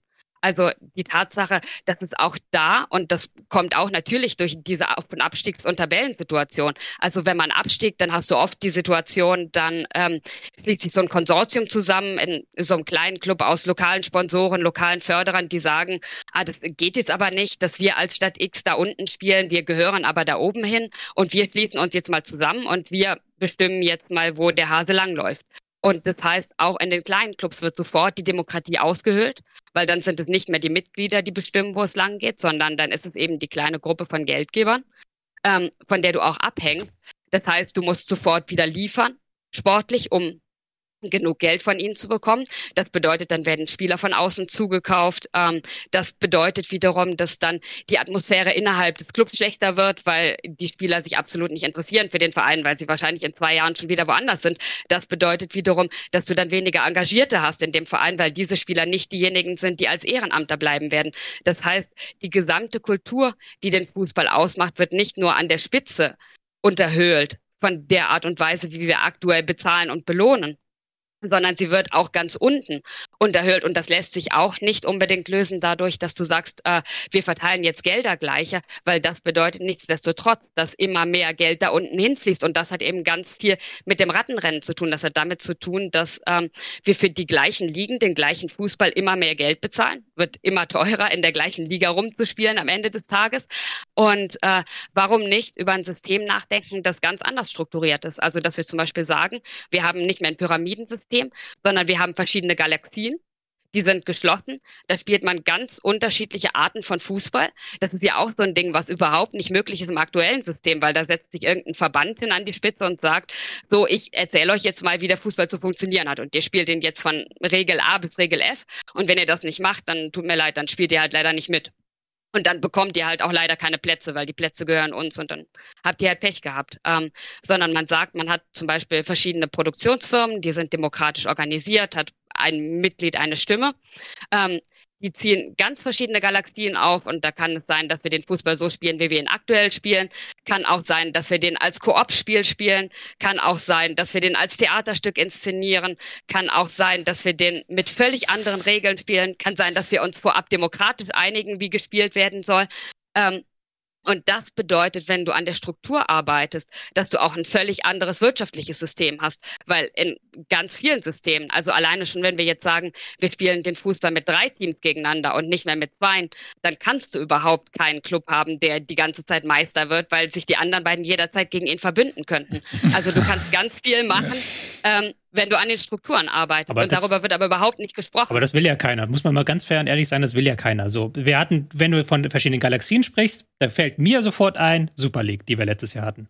Die Super League wäre ein geschlossenes System gewesen, eine eigene Galaxie, zwar, wie du es dann sagen würdest, ein sehr kapitalistische. Ich würde jetzt behaupten, das ist nicht die Galaxie, die Alina. Nein, die nicht, aber das wäre natürlich innerhalb, noch innerhalb des Galaxiemodells wäre das halt eine der vielen Galaxien, die es geben könnte. Da mhm. würden sich dann halt die Teams, die halt unbedingt das meiste Geld haben wollen und die halt da diese geschlossene Liga haben wollen und die halt Woche für Woche diese Spiele machen wollen, die würden sich dann darin ähm, messen und die wären dann halt abseits von jeder anderen Galaxie. Man würde die quasi auslagern in ihre Super League, die Bayern, die Cities, die PSGs und dann könnte man ja schon mal viele Dinge anders denken. Aber das will ja keiner. So das, ja, das, das, das will ja, das will ja, das, das will ja, ja aber das ist ja auch also völlig, das, ist ja auch völlig logisch, dass, äh, dass die Leute das nicht wollen, weil das hat eben damit zu tun, wie Gelder verteilt werden. Und das ist ja auch ausnahmsweise mal eine gute Art von Protest, auch wenn das bei der Superliga, da fließt auch ganz viel so, so heimattreue Scheiße mit rein. Also das ist auch nicht unbedingt, hat es nur mit Geld zu tun, dass Leute dagegen protestieren, aber es hat eben auch mit der Geldverteilung zu tun. Und ähm, natürlich, wenn wir über Struktur reden, redest du in einem zweiten Schritt darüber, wie finanzieren wir denn diese Struktur? Weil auch das musst du nicht auf die Art und Weise machen, wie das aktuell gemacht wird, sondern du kannst ja sagen, zum Beispiel, ähm, wir demokratisieren die Art und Weise, wie die Wirtschaft läuft und wir sagen jetzt nicht mehr, der Fußball ist der Arbeitgeber der Gesellschaft, sondern die Gesellschaft ist die Arbeitgeberin des Fußballs. Und die Gesellschaft setzt sich zusammen in verschiedenen Räten. Ich habe die in dem Buch Civil Money Councils genannt. Und du sprichst darüber, ähm, wie viele Mittel braucht denn eigentlich die komplette Fußballbranche? Und das kannst du mit dem Fußball aushandeln. Also der Fußball ist gewissermaßen der Arbeitnehmer, der sagt, liebe Gesellschaft, ich biete dir dies, dies, das und jenes, schau mal. Und die Gesellschaft sagt dir aber Moment, also du zerstörst auch wahnsinnig viel an, an äh, Umwelt, du bist auch wahnsinnig ungleich beispielsweise. Ähm, du äh, machst äh, ganz viele Sachen, die, die wir vielleicht nicht gut finden, weil ähm, du schon äh, ab dem Alter von vier Jahren anfängst, äh, Kinder auf, auf die Bank zu setzen, auszuwählen, im großen Druck auszusetzen. Das möchten wir nicht haben. Ähm, also verhandeln wir mit dir, was uns an dir gefällt, was uns an dir nicht gefällt und wie viele Mittel dir zustehen könnten. Und diese Mittel kannst du einspeisen in das Gesamtsystem. Und dann kann jeder Mensch in seiner Galaxie schauen, was er mit den Mitteln anfängt und was er daraus aufbaut. Also das heißt, es ist natürlich eine mehrstufige Sache. Du überlegst, ähm, wie können wir das System an und für sich anders gestalten und du überlegst, wie können wir die Geldflüsse anders gestalten. Und dann kannst du so wahnsinnig viele coole Dinge machen. Und das ist manchmal ein bisschen frustrierend, ähm, dass so, so wenig gesprochen wird über die vielen vielen Möglichkeiten, die wir haben, sondern es wird sich immer wieder aufgehängt an diesen Themen wie, wie Salary Cap oder an dieser ewig gleichen 50 plus 1 Diskussion ähm, äh, oder an einem konventionellen Draft-System. Und wir haben unglaublich viele Möglichkeiten. Und die Tatsache, dass, dass wir die Möglichkeiten nicht wählen, liegt natürlich daran, dass überhaupt nicht erst so weit gedacht wird, erstens. Und dass zweitens überhaupt nicht über diese Möglichkeiten diskutiert wird. Ja, aber vielleicht, ich will diese Sachen auch gar nicht, sage ich ganz ehrlich. Also ich will ein Fußballsystem, das Abstieg hat. Ich will ein Fußballsystem, das Aufstieg hat. Ich will Emotionen. Ich will, mir ist der Kapitalismus nicht fremd, sondern mir ist es halt auch okay, wenn die damit Millionen verdienen. Ich habe zum Beispiel überhaupt kein Problem mit Millionengehältern, wenn das das ist, das ist mir sowas von Latte, wie viel ein Fußballer verdient, wie viel Lamborghinis der fährt. Ähm, ich habe ich hab damit kein Problem. Ich werde es halt nur schon schön finden, wenn es halt mir ein paar mehr Spiele geben würde, die spannend werden. Mehr will ich gar nicht. Ich will mhm. einfach nur, dass halt die Champions League vielleicht wieder vor dem Viertelfinale spannend wird und dass, die, dass in der Bundesliga mal wieder irgendwie eine andere Mannschaft hat halt eine Chance auf die Meisterschaft als Bayern. Mehr okay. will ich gar nicht. Ich will ja noch gar, ich klar, will ja gar aber nicht. dann kann man natürlich sagen, ja, sowas kommt von sowas. Ne? Du ja, kannst nicht sagen, ich möchte das Klima schützen und fliegst jedes Jahr, jedes Wochenende das nach stimmt. Barcelona mit EasyJet. Ne? Das ist halt, mhm. also das Geld, über das wir reden, das fällt ja nicht vom Himmel. Ja, natürlich. Sondern ja. das kommt aus unseren Taschen. Ja, es ist unser The Zone-Abo, unser Sky-Abo, unser Trikotkauf. Ja. Aber ich bin ja ein ne, erwachsener Mensch, ich bin ein erwachsener Mensch, ich entscheide absolut, mich sehr stark, sehr aber du kannst natürlich nicht, Geld einzusetzen. Genau, du kannst natürlich ja. nicht das The Zone-Abo haben und dich gleichzeitig darüber beschweren, dass immer nee, die gleichen gewinnen. Ne? Das ist, da beißt sich die Katze dann den Schwanz, das funktioniert nicht. Apropos, ähm, Geldflüsse. Ähm, auch wir wollen mal ein bisschen äh, was abzwacken hier. Ähm, wir machen eine ganz kurze Werbeunterbrechung und dann sind wir gleich wieder da und dann sprechen wir darüber, wie man die Gelder besser verteilen kann. Herzlich willkommen zurück bei Bundesliga heute unsere Spezialsendung über Utopien. Was läuft falsch im Fußball? Was kann besser laufen? Zu Gast Christian Spiller hier im Studio äh, mit dem fantastischen Buch Der Fluch des Me der Mega-Clubs. Es gibt ja noch mehrere irgendwann, wenn die Geschichte konsequent zu Ende gespielt wird, gibt's ja vielleicht dann auch nur noch einen. äh, und Alina äh, Schwärmer haben wir hier mit äh, Futopia. Ähm, auch da geht es genau um dieses Thema. Und ähm, Alina, du hast uns eben vor der Werbung schon einige äh, teilweise, teilweise revolutionäre Vorschläge gemacht, wie man den Fußball verändern kann. Angefangen eben auch in der Basis. Äh, also da ging es dann nicht nur um die Spitze der Schere, wo eben dann die superreichen Clubs sind, sondern äh, bei dir gehen die Überlegungen ja schon quasi ganz tief in die Basis mit rein. Lass uns mal versuchen, ähm, um das irgendwie im Rahmen dieser Sendung vielleicht auch bewältigen zu können, uns ein bisschen drauf zu konzentrieren, was läuft im Profifußball falsch. Ähm, ohne das jetzt abwerten zu wollen, sicherlich gibt's auch dort im Amateurbereich, im Jugendbereich und so weiter ganz viele Dinge, über die man reden kann, aber eben, weil wir nicht so viel Zeit haben. Lass uns ein bisschen beim Profifußball bleiben. Also, ähm, wir haben schon festgestellt, äh, Kapitalismus äh, ist das Grundsystem, Fußball ist dort eingebettet, spielt nach denselben Regeln und siehe da, es gibt dieselben Entwicklungen. Ähm, einige wenige Clubs werden immer reicher. Jetzt haben wir gerade schon über die Super League gesprochen. Ähm, da gab's einige, Pro also viele Proteste, eben auch aus der Fanbasis heraus, die sich gegen diese ähm, Entwicklung gesperrt haben. Die Clubs, die nicht eingeladen worden sind, hatten dazu auch eine Meinung. Ähm, und die Frage, die ich mir aber stelle, ist, wenn wir jetzt irgendwie an einen Punkt kommen, wo wir sagen, okay, das Ganze ist vielleicht unrettbar verloren, weil du müsstest eigentlich anfangen, über Enteignungen zu sprechen, wenn du den Fußball gerechter machen willst, weil wie willst du sonst äh, einem Verein wie Bayern München auf das Niveau der anderen Clubs runterbringt, dass die dann auch einen sportlichen Wettbewerb wieder genießen können. Daher die Frage, wäre es nicht vielleicht auch eine Chance zu sagen, ey, alle, die so weit enteilt sind, die wir im, im Rahmen unserer gesetzlichen Möglichkeiten gar nicht mehr einfangen können. Okay, lasst sie ziehen. Die gehen in diese Super League, die machen ihr geschlossenes System und dann macht man vielleicht mit all den anderen Clubs, ja, du hast eben auch gerade gesagt, ähm, die wollen, deren Interesse ist eben nicht nach oben zu gehen, sondern nicht nach unten zu fallen. Schneiden wir mal die oben weg ist dann nicht vielleicht eine Möglichkeit gegeben zu sagen, okay, zumindest im Rahmen einer Bundesliga oder anderer nationaler Ligen hat man dann vielleicht wieder diesen Wettbewerb, weil die anderen weg sind? Ja, ich finde schon. Ähm, also die, möchte ich das persönlich? Weiß ich nicht. Wahrscheinlich eher nicht. Wird es so kommen, würde ich jede Wette eingehen, dass wir in fünf bis zehn Jahren so eine Superliga haben, ehrlich gesagt. Ähm, ich glaube, die Akzeptanz wird davon abhängen, wie sie ausgestaltet ist. Ähm, das Problem bei dem Vorstoß, wann war es, vor anderthalb Jahren ungefähr, war ja, dass es so eine geschlossene, ein geschlossener Zirkel war, in, äh, der quasi nebenher, neben der UEFA existiert hat und äh, in dem man nicht, nicht rein konnte quasi. Ja? Ähm, auch dann die absurdesten Vereine, die ewig nichts gerissen haben, waren dann auf einmal dabei, irgendwie Arsenal und so. Ne? Ähm, und ich glaube, das hat halt viele, viele sehr, sehr aufgeregt. Ähm, aber ich glaube, wenn man äh, quasi eine europäische nullte Liga, wenn man so will, etabliert, in die meinetwegen der deutsche Meister und der deutsche Vizemeister hin aufsteigen, in der auch zwei Vereine aus Spanien spielen, drei, vier Vereine aus England, dann aber auch wichtig Vereine aus Osteuropa, ja, damit man auch diese, diese regionale Vielfalt abbildet. Und die durchlässig ist eben zu den restlichen Ligen Europas, dann mh, glaube ich, ist das fast eine logische Entwicklung, weil so ist die Bundesliga ja auch mal entstanden. Ne? Diese Oberligen, die mhm. regionalen Oberligen wurden zu klein für einige Vereine. Deswegen ähm, äh, wurde dann, äh, hat sich dann die Bundesliga gebildet. Und es ist ja auch ein schönes, großes politisches Projekt. Ne? Wir sind ein Europa, wir wachsen zusammen. Warum soll es nicht auch eine Europaliga geben? Also ich halte das für relativ logisch.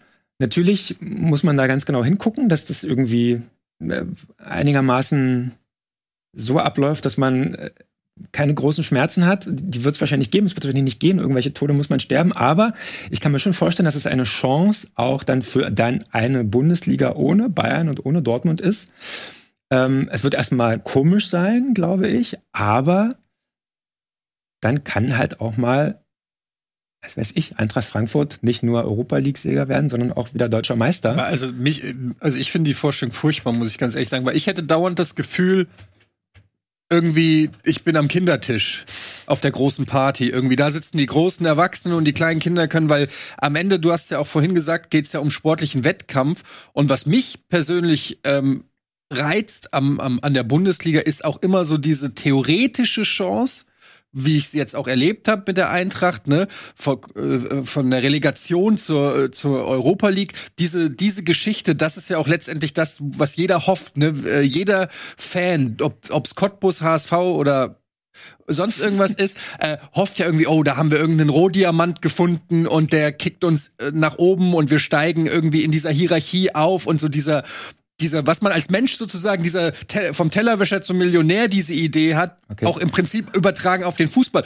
ganz kurz nur, wenn ich jetzt mir überlege, es gibt da diese Elite-Liga, wo auch alle Superstars sind, die besten Spieler der, der Besten, die spielen da. Das bedeutet ja automatisch, der Rest also die, die nicht so gut sind, die spielen in der Liga. Und das heißt, ich krieg nur, ich ist vielleicht jetzt auch schon so, ich krieg eh nur noch die Spieler, die die anderen Top 20 oder 30 Vereine in Europa nicht wollen.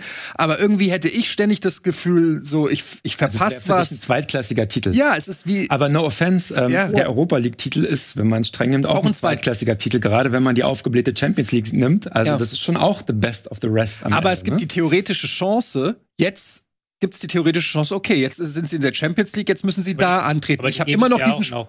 Das Problem ist, ist wie, naja, aber das Problem ist ja, vor ja quasi skizziert hat, war es ja mit Auf- und Abstieg, dass du quasi Genau. Ach so, okay. Ich, ich dachte, wir reden noch von diesem Modell von vor anderthalb Jahren. Das Problem ist, es gibt ja schon eine Superliga, wenn du so willst. Die Champions League ist ja schon ja, aber für die, die Liga der besten. Ja klar, du kannst dich dafür qualifizieren. Für aber die nullte Liga kannst du dich dann auch qualifizieren. Ja, aber, okay. Ja, aber, ja, aber das, das Problem ist ja vor allen Dingen, dass es äh, ökonomisch nichts ändert. Also, dass es systemisch nichts ändert. Weil das Ding ist, wir replizieren genau das gleiche System, was nicht funktioniert, was gescheitert ist, auf noch eine Liga Plus. Und es ist völlig offensichtlich, wenn du das mit den gleichen Playern machst, unter den gleichen Regeln und den gleichen Bedingungen, dass exakt dasselbe Ergebnis dabei rauskommt. Das heißt, natürlich, wenn du eine offene Superliga hast, wirst du auch in dieser Superliga am Ende des Tages irgendeinen Club haben, der größer ist als die anderen. Das völlig offensichtliche Problem ist auch, dass wenn du eine deutsche Liga drunter hast, dann wirst du mindestens Farmteams haben ähm, der deutschen Clubs. Also sie werden als allererstes werden sie versuchen auch ähm, in dieser deutschen Liga mitzuspielen. Das kann man dann natürlich verbieten. Man wird aber nicht verbieten können, dass sie äh, ihr Red Bull Salzburg haben, was, äh, was dann darum spielt. Ähm, das völlig offensichtliche Problem ist auch, dass egal, auch wenn du bei Null, sagen wir, anfängst, aber du wirtschaftest mit den gleichen Mechanismen, dass du dann auch in der deutschen Bundesliga eines Tages, sagen wir, an Leipzig haben wirst, das alle anderen dominiert. Also das kommt alles wieder auf ein und dasselbe Ergebnis raus. Vor allen Dingen dann, wenn du internationale Wettbewerbe behältst, also die Champions League, aus der dann auch wieder die, die kleineren Bundesligisten sozusagen, die da oben stehen, mehr Geld bekommen. Ähm, das heißt, am Ende des Tages verschiebst du einfach nur das Problem, was du gerade aktuell hast, um so 15 Jahre, bis du genau dasselbe Problem in anderer Ligenform hast. Nicht davon zu sprechen, ähm, dass natürlich, wenn diese Superliga super erfolgreich sein sollte und äh, die Clubs kriegen da tolle Gelder raus, dass die diese Gelder investieren in Spieler, die sie aus den nationalen Ligen kaufen. Das heißt, es wird einige Clubs geben in den nationalen Ligen, die wieder wahnsinnig viel Geld bekommen. Ähm, und das kurbelt die Ungleichheit nochmal weiter an. Das heißt, es ist ähm, überhaupt keine Lösung des Problems, sondern du verschiebst die Probleme. Ähm, dann ist es auch eine wahnsinnig feige Lösung, ja. Also man sagt sich, ach, der, der Adel ist so weit enteilt, ja gut, dann, dann schicken wir den jetzt mal auf die Insel und lassen sie irgendwie machen, was sie wollen. Und ähm, wenn du vorhin gesagt hast, ja, außer man überlegt Enteignung, ähm, ja, warum denn nicht Enteignung? Natürlich, also wie, wie denkt ihr denn, sind wir in, in die aktuelle Demokratie gekommen? Natürlich, in dem Fürstenhäuser enteignet wurden, in dem Sklavenbesitzer enteignet wurden, ähm, in dem Adel enteignet wurde, ganz natürlich. Also, ja, aber das, das ist, ja, in, innerhalb eines äh, äh, wiederum geschlossenen Systems, nämlich in dem gesamten Land passiert. Ähm, jetzt wäre es ja so, dass du den Fußball aus dem aus dem aus der Rechtslage herausschneidest und sagst, okay, in diesem Teilbereich ist Enteignung okay. Ähm, das ist ja rechtlich vermutlich utopisch. Und vor allen Dingen, du musstest Nein, es, du also musstest das, es weltweit so, machen. Du müsstest es ja weltweit machen, weil wenn du jetzt sagen würdest, okay, wir machen jetzt wäre der europäischen Fußball ganz anders, dann sagen die Afrikaner vielleicht oder die Chinesen oder was weiß ich oder Asiaten oder die Amerikaner, hey, aber bei uns könnt ihr Fußballer noch die Milliarden verdienen. Bei uns äh, will organisieren das anders, bei uns mal gibt's weiter Halligalli, dann gehen die Spieler alle dahin. So sind wir ja Angst, dass Uli Hoeneß gleich Genau, das ist ja immer, genau, das ist ja immer das Problem, solange du Nationalstaaten hast, solange du die Konkurrenz einzelner Nationalstaaten hast, dass irgendjemand sagt, hey, who cares, äh, wir machen das bei uns, was, äh, was bei euch nicht gestattet ist. Ähm, Aber das ist ja kein Argument, nicht dafür zu kämpfen, die Welt besser zu strukturieren Aber und sinnvoller zu strukturieren. Und natürlich ist das eine große, eine Riesenschwierigkeit, ähm, dass du dich hinstellen musst und dass du im Prinzip jede Regelung, jede Verbesserung, also wie aktuell zum Beispiel bei der Bekämpfung von Steueroasen, natürlich bedeutet das, dass du das global denken musst. Und natürlich bedeutet das am Ende des Tages, dass es für sehr lange Zeit Staaten gibt, die ausscheren, bevor du dich irgendwie auf Regelungen geeinigt hast. Aber anders geht es ja überhaupt nicht. Ja. Also Wer- äh, ganz kurz, Alina hat total recht. Ähm, äh, ich möchte auch hier nicht als äh, Lobbyist der Super League äh, auftreten. Ich sage nur, dass ich glaube, dass es sozusagen eine logische Entwicklung ist. Ne? Ich glaube, weiß nicht, ob man das aufhalten kann. Ähm, mir hat aber ein, äh, ein Gesprächspartner für das Buch hat, hat so einen kleinen Vergleich aufgemacht, der auch nicht hundertprozentig passt, aber so ein bisschen dann irgendwie schon. Er hat gesagt, eine nullte Liga wäre für ihn sowas wie, wenn man im American Football denkt, die NFL. Und darunter gibt's ja auch in den USA immer noch dieses College-System, ja, wo hunderttausende Leute hingehen äh, in die Stadien. Das sind, glaube ich, die größten Stadien, die es gibt in den USA, sind die College-Football-Stadien, wo eine äh, Bindung sozusagen zu dieser Universität herrscht. Also Das ist ein sehr lokales Ding. Ähm, und was völlig abgekoppelt ist von diesem Disneyland, was halt eine, eine Liga drüber ist. So, ne? Und so könnte man natürlich argumentieren, überlasst halt diesen Megaclubs diese Disney, diesen Disney-Quark und alles, was drunter ist, eine Etage drunter, ist wieder ein bisschen näher dran, ein bisschen ehrlicher, ein bisschen authentischer und halt irgendwie dann auch ein bisschen gerechter. Und da ist die Frage, braucht man dann für so eine Super League überhaupt noch einen Auf- und Abstieg? Oder wäre es dann nicht konsequenter zu sagen, das ist dann die das Problem, was? Etienne ja Genau. gerade gesagt hat, deswegen das ja auch so abgelehnt wird. Das hat der Etienne gerade sehr gut dargestellt. Genau. Wie hast du als Eintracht Frankfurt wirklich Bock, dann den zweiten, den Bundesligatitel zu holen, weil du dir denkst, ja gut, den haben wir jetzt auch nur gewonnen, weil die Bayern und Dortmund nicht mehr Mhm. dabei Also sind. das wäre dann der komplette Kulturbruch. Aber muss man nicht irgendwas aufgeben? Also muss man nicht irgendwas aufgeben, um Natürlich. was anderes zu bekommen? Ähm, wenn wir jetzt sagen, ähm, es ist kein Wettbewerb mehr da, wie stellen wir Wettbewerb wieder her? Enteignung müssen wir Recht und äh, Gesetz aufgeben. Das will auch keiner. Also irgend, Da muss, irgendein man aber, Preis. muss man aber fairerweise sagen, das will ja auch keiner. Ja, ja. Nirgendwo eine Ich Mehrheit. meine nur, ist man, man, an irgendeinem Ende muss man ja etwas aufgeben. Und wenn man dann am Ende sagt, okay, wir konstatieren, die Realität ist die, diese Clubs sind so weit weg, dass äh, Unglaubliches geschehen muss, um überhaupt eine ähm, quasi eine Neuordnung der sportlichen Strukturen zu ermöglichen. Und das wird irgendwie nicht stattfinden. Dann muss man eben sagen, okay, man trennt sich von diesen Superclubs und ähm, bleibt dann so ein bisschen unter sich. Ja, ich glaube, was, was man Ja, erstmal aber äh, ganz kurz, ich möchte äh, ganz kurz was zu dieser Frage sagen, weil äh, für mich ist ja erstmal die Frage, wer, also ihr habt es ja auch selber gesagt, am Ende finanzieren wir ja die Gehälter und diese Clubs. Das ist ja unser Geld. Ich zahle die Eintrittstickets, ich nehme meine Kinder mit ins Stadion, ich äh, kaufe ein Trikot, whatever, äh, whatever. So. Die Frage ist also, am Ende müsste es ja eigentlich so sein, dass in Anführungsstrichen das Volk oder der Fan oder die Zuschauer oder wer auch immer sind ja letztendlich die, die, die eigentlich die Macht haben müssten. Also wenn es jetzt eine Superliga gäbe und da würden nur 200 Leute im Publikum sitzen, dann wäre diese Superliga ja sehr schnell wieder abgeschafft. Und man hat ja auch an den Protesten in den Stadien gesehen und so, dass es eben nicht so einfach ist, alles an einem Fan vorbei also, äh, vor, äh, zu planen und zu machen. Also da herrscht ja mittlerweile schon auch sehr viel, äh, man hat es auch an der deutschen Nationalmannschaft gesehen, äh, wo jetzt ein Umdenken eingekehrt ist. Also man hat ja wirklich versucht, sozusagen zu pressen und rauszuquetschen, was nur geht. Und irgendwann hat sich auch bei den, bei den Fans irgendwann so das etabliert, dass man sagt, okay, bis hierhin und nicht weiter. Also Helene Fischer brauche ich nicht in der Halbzeitshow. So, man hat es aber mal versucht. Und deshalb finde ich, müsste man mal gucken, welches System würden denn die Fans und die Zuschauer und Zuschauerinnen denn überhaupt mittragen. Und ich glaube, da sind wir beim Punkt, was ich auch vorhin meinte. Für mich ist es jetzt nicht unbedingt, hängt es nicht nur an Aufstieg und Abstieg. Wenn ich mir jetzt zum Beispiel vorstelle, wir sagen immer Amerika mit dem Conference-Systemen und den Playoffs und so weiter. Das finde ich zum Beispiel ein durchaus spannendes System, weil man müsste es natürlich europaweit denken. Amerika ist ja ein großes Land, ist so groß wie Europa. Das heißt, wenn wir eine, wenn wir eine, eine wirkliche Europa League hätten mit und es gibt verschiedene ähm, äh, Conferences und da würden sich dann äh, die Vereine durchmischen in ganz Europa und am Ende würde Playoffs gespielt werden. Muss ich sagen, als jetzt mal unabhängig von der Geldverteilung und wie das realistisch darstellbar ist, als als Zuschauer fände ich das nicht uninteressant. Das wäre natürlich eine komplette Revolution und würde mein gesamtes Verständnis, wie ich mit Fußball groß geworden bin und, und wie ich es kenne, erstmal komplett äh, mich verwirren. Aber generell finde ich das nicht so unspannend, wenn ich mir vorstelle, es würde so ein europaweites Playoff-System geben und, und so ein, eine Durchmischung der Vereine. Könnte ich mir vorstellen. Und ich glaube, wenn man so denkt, würden die Zuschauer ins Stadion gehen, würden die immer noch Geld ausgeben für die Tickets, so muss man, glaube ich, erstmal daran gehen, weil es bringt ja nicht, sich irgendwas auszudenken, Stichwort Fußballtheaterstück, aber dann keiner hingeht und keiner sehen will. Das ist ja auch nicht. Aber wäre das nicht das, was geholfen. Alina dann auch Ja, gesagt genau hat, dass das, das- System dann äh, sich dann wiederholen würde? Du würdest es quasi einfach neu aufstellen, aber dadurch, dass dieselben Mechanismen greifen, hättest du innerhalb kürzester Zeit äh, das gleiche Die Bild. Frage ist das so schlimm? Ja. Das ist ja die Frage wiederum. Ich, ich, ich, ich persönlich zum Beispiel, was, was macht denn mir, als, also jetzt ganz rein von meiner Warte, der jetzt nicht Fan von einem Verein ist, was macht mir am meisten Spaß? Champions League Abviertelfinale. Sage ich ganz offen und ehrlich, das sind die Spiele in der Saison, auf die ich mich am meisten freue. Und anderes Thema Weltmeisterschaften und Europameisterschaften.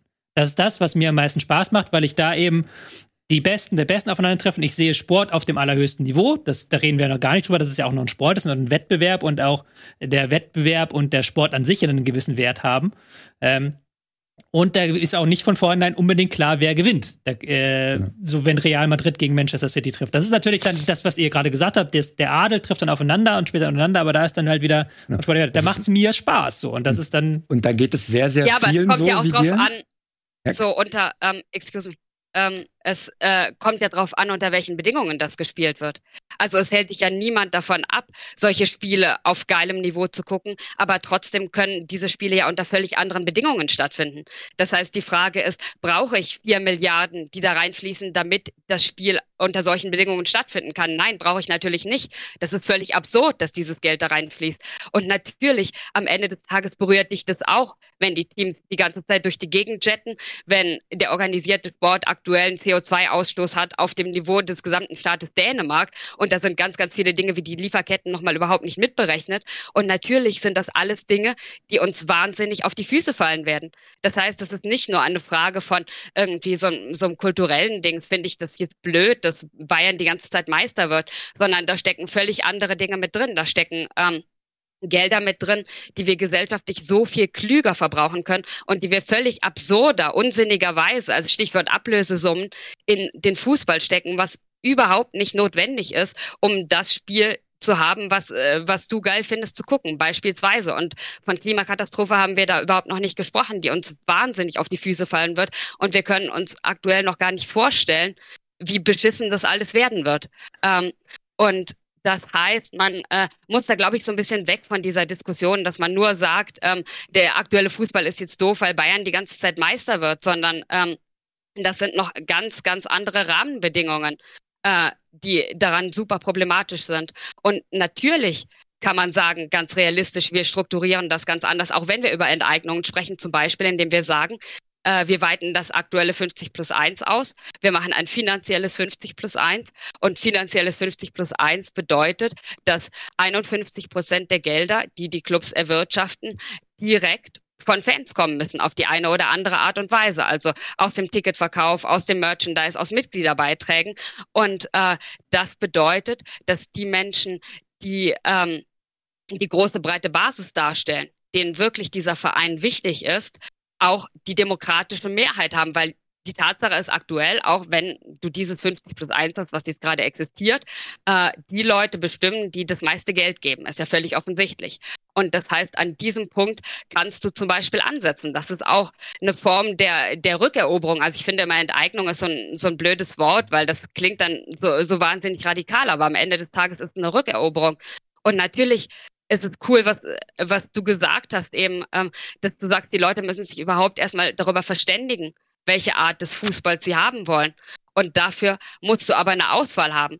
Also, weil aktuell werden überhaupt keine Wahlmöglichkeiten präsentiert. Aktuell habe ich irgendwie die Wahl zwischen der Art und Weise des Fußballs, wie sie jetzt ist, und so einer Superliga. Also so ein bisschen Pest und Cholera und dann muss ich mich eben zwischen einem von beiden entscheiden.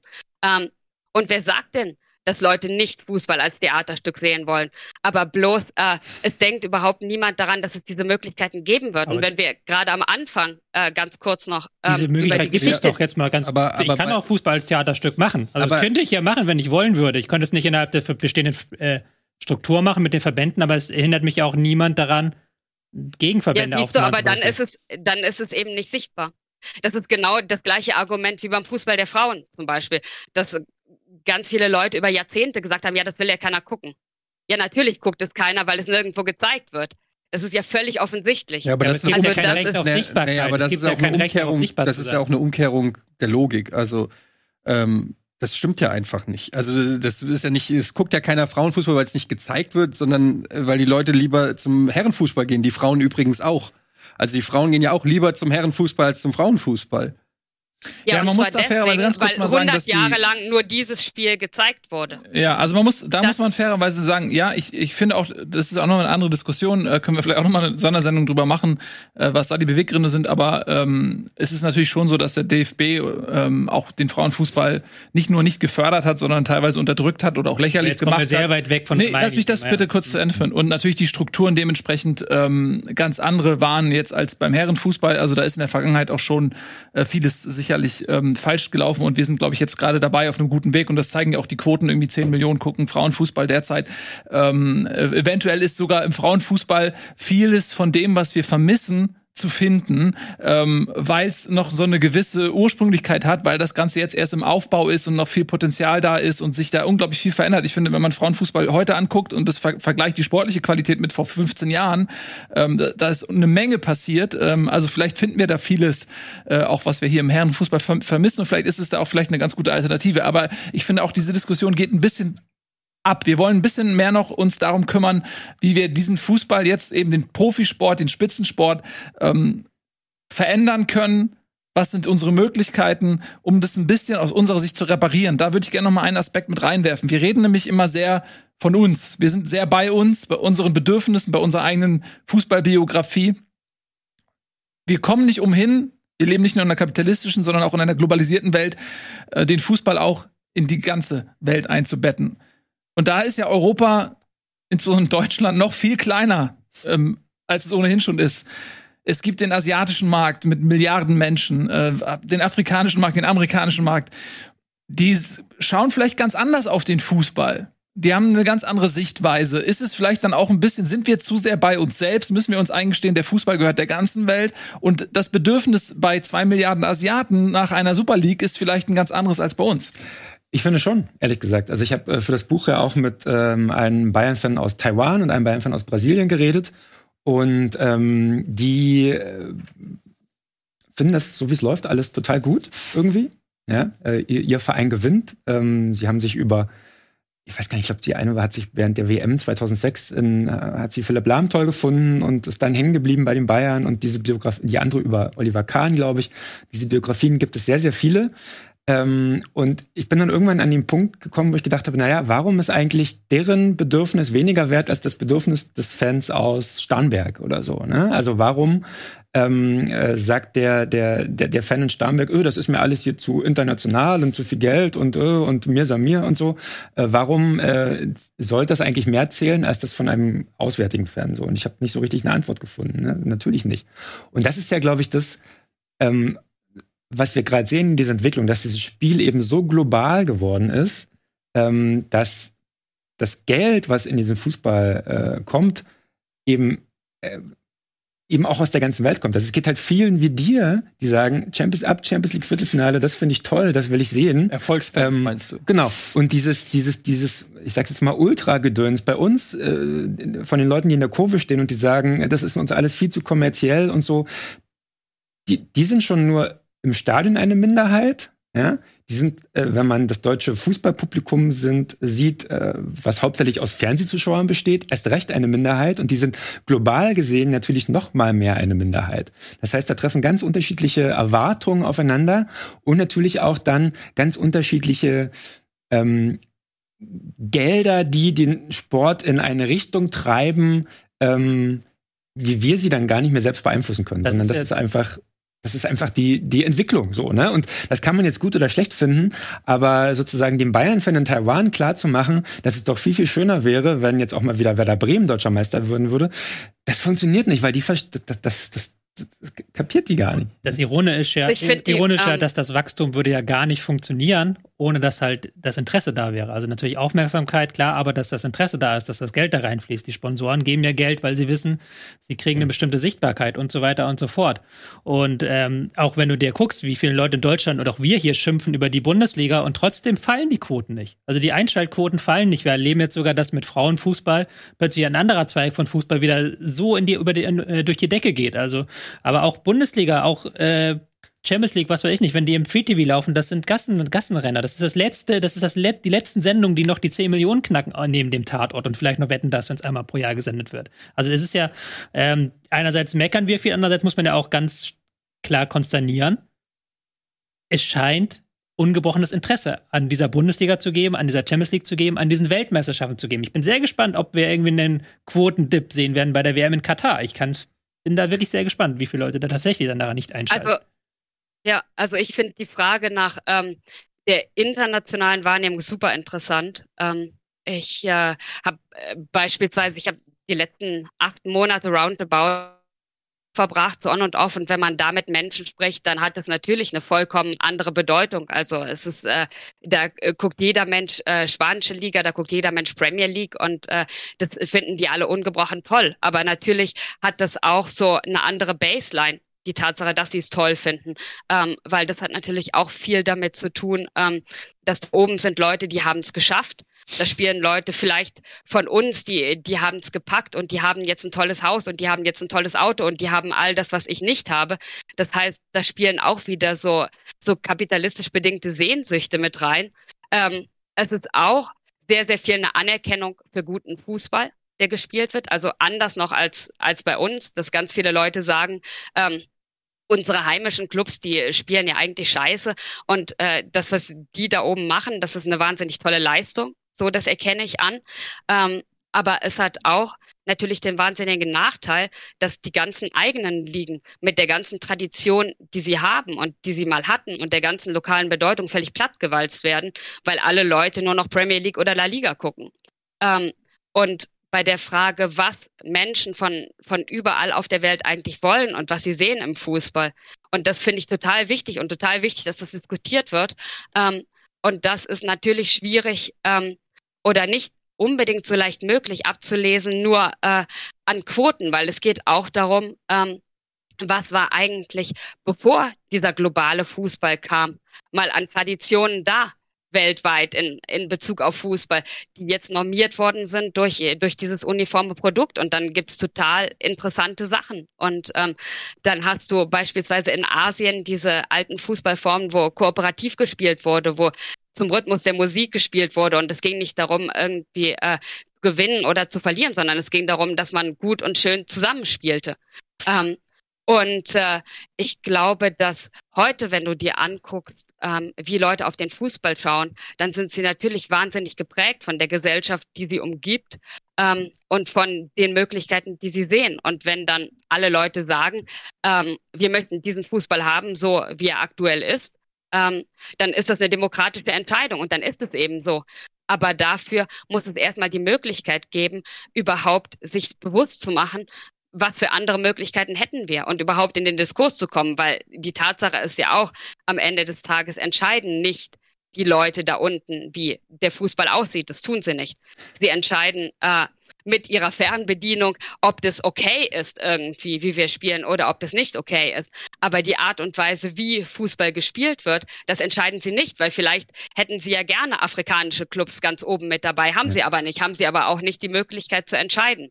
Ähm, und diese demokratische Möglichkeit der Entscheidung und dieses überhaupt Übereinkommen, welchen Fußball wollen wir? Und vielleicht kommen wir dann am Ende auch auf diese Galaxien. Vielleicht kommen wir am Ende darauf, wir haben halt äh, eine sehr heterogene Welt ähm, und dann gibt es die Galaxie, die diese Menschen anspricht und diese Galaxie, die jene Menschen anspricht. Aber du musst überhaupt erstmal in den Diskurs kommen, weil der findet aktuell nicht statt.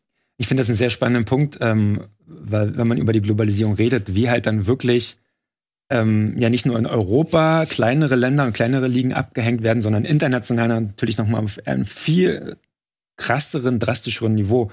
Ich war, ich war im letzten Jahr im Urlaub in Uganda und bin dort gewandert ähm, auf einen Vulkan und hatte zwei Führer. Und der eine war Bayern-Fan und der andere war Dortmund-Fan. So. Sagt, war, war, was ist denn mit euer, mit dem Verein?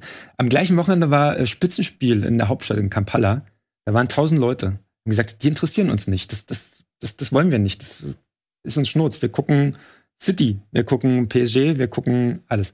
Und das ist halt schon eine Entwicklung, die ähm, nicht nur zulasten der Vielfalt geht, ja, der weltweiten Fußballvielfalt, wenn man so will, sondern ähm, Aber das auch, ist doch normal. Auch, eine, auch genau, auch wieder eine Analogie zur Globalisierung ist. Ne? Also wir, wir hauen unser billig produziertes Zeug dahin. Die heimische Wirtschaft kommt nicht auf die Beine oder stagniert oder was auch immer. Aber das ist ja trotzdem keine gute Entwicklung. Also man sollte doch sagen, support Moment, your local, support nee, nee, your local nee, football team. Lieber Fan sorry. in Kampala, bitte sei doch einfach. Fan deines Kampala. Nee, das ist absoluter Quatsch, weil da, warum? Sorry, weil das du vermischst komplett äh, den den Urgedanken vom Sport. Das ist das, was Tobi gesagt hat. Es geht, äh, dann kann man dann dann müsste man hinkommen und sagen, dass der sportliche Wettkampf alleine ist ein Verdrängungswettbewerb, der eigentlich schon nicht dem äh, Gleichheitsprinzip gilt, weil es können nicht alle gewinnen. Es kann, können nicht alle eine Trophäe nach Hause nehmen und der Zuschauer oder die Zuschauerin, die wollen nun mal die besten Sportler auf dem höchsten Niveau sehen. Und davon gibt es halt nicht äh, in Uganda in der, in der siebten Liga äh, die gleiche Qualität. Die Leute wollen aber Messi sehen, die wollen sehen, wie Ronaldo aufs Tor schießt und einen Freistoß schießt mit, weiß ich nicht, 100 äh, Stundenkilometern und, und wollen nicht jemanden sehen, der beim Freistoß stolpert, in, die, in der Pfütze landet und der Ball in die Mauer geht. Ach, so schlimm war das Niveau gar nicht. Ja, ich aber gesehen. Warum? Ja, aber es ist trotzdem, also glaube ich, relativ weit weg vom, vom Weltklasse-Niveau. Das wollen die Leute sehen und das, das ist letztendlich, äh, man kann den Leute, man kann die Leute doch nicht zwingen und sagen, du guckst jetzt nur noch Natürlich den lokalen nicht. Sport. Aber vor 30 Jahren Nein, hatten sie die Möglichkeit, gar nicht das zu sehen. Ja, klar, aber du ja, kennst ja, die Frage ja die, ist ja die technologische Okay, ganz ruhig mal ganz, ganz, ganz, ganz kurz. Also, Uhrzeit, äh, Tobi und dann, dann Alina. Ja, ich wollte nur kurz sagen, kennt, kennt ja alle den berühmten Essay von äh, David Foster Wallace über Roger Federer und über dessen die Faszination, dass Menschen etwas tun, was uns Normalsterblichen überhaupt nicht erreichbar ist. Die Faszination eines 50-Meter-Passes, der genau im Fuß landet, wo wir alle wüssten, da würden wir uns den Fuß beibrechen. Das ist ja eine eigene Faszination. Und auch hier wieder, wir haben es ja vorhin schon beim Thema, Global, äh, beim Thema Kapitalismus gehabt, auch hier können wir vom Fußball nichts verlangen, was in der realen, größeren wirtschaftlichen Welt nicht genauso ist. Also wir können nicht sagen, okay, im Fußball ist es blöd, dass da dieser Verdrängungswettbewerb stattfindet, aber jede, jede Hauptstadt der Welt sieht mittlerweile gleich aus. Wenn du in die Innenstadt gehst, hast du einen Starbucks, hast du einen McDonalds, hast du die gleichen Läden. So, das ist, das ist, und dann vom Fußball verlangen, dass die Leute dann nicht zum Starbucks des Fußballs rennen, ist dann auch wieder Das verstehe ich auch total. Das, äh, in dem Buch steht auch, es gibt auch einen Segen der Megaclubs, ne? nämlich dass durch die Akkumulation von Kapital und den besten Spielern der Welt natürlich der Fußball, den wir gerade sehen, wahrscheinlich so gut ist wie noch nie zuvor, ja, weil das alles kleine Weltauswahlen sind, die gegeneinander spielen. Ja? Also es ist natürlich, natürlich gibt es da nicht nur diese negative Seite, aber diese, auch die positive Seite hat halt negative Folgen, dessen wir uns oft überhaupt nicht bewusst sind und für die wir jetzt hier dann mittlerweile schon eine Weile sensibilisieren.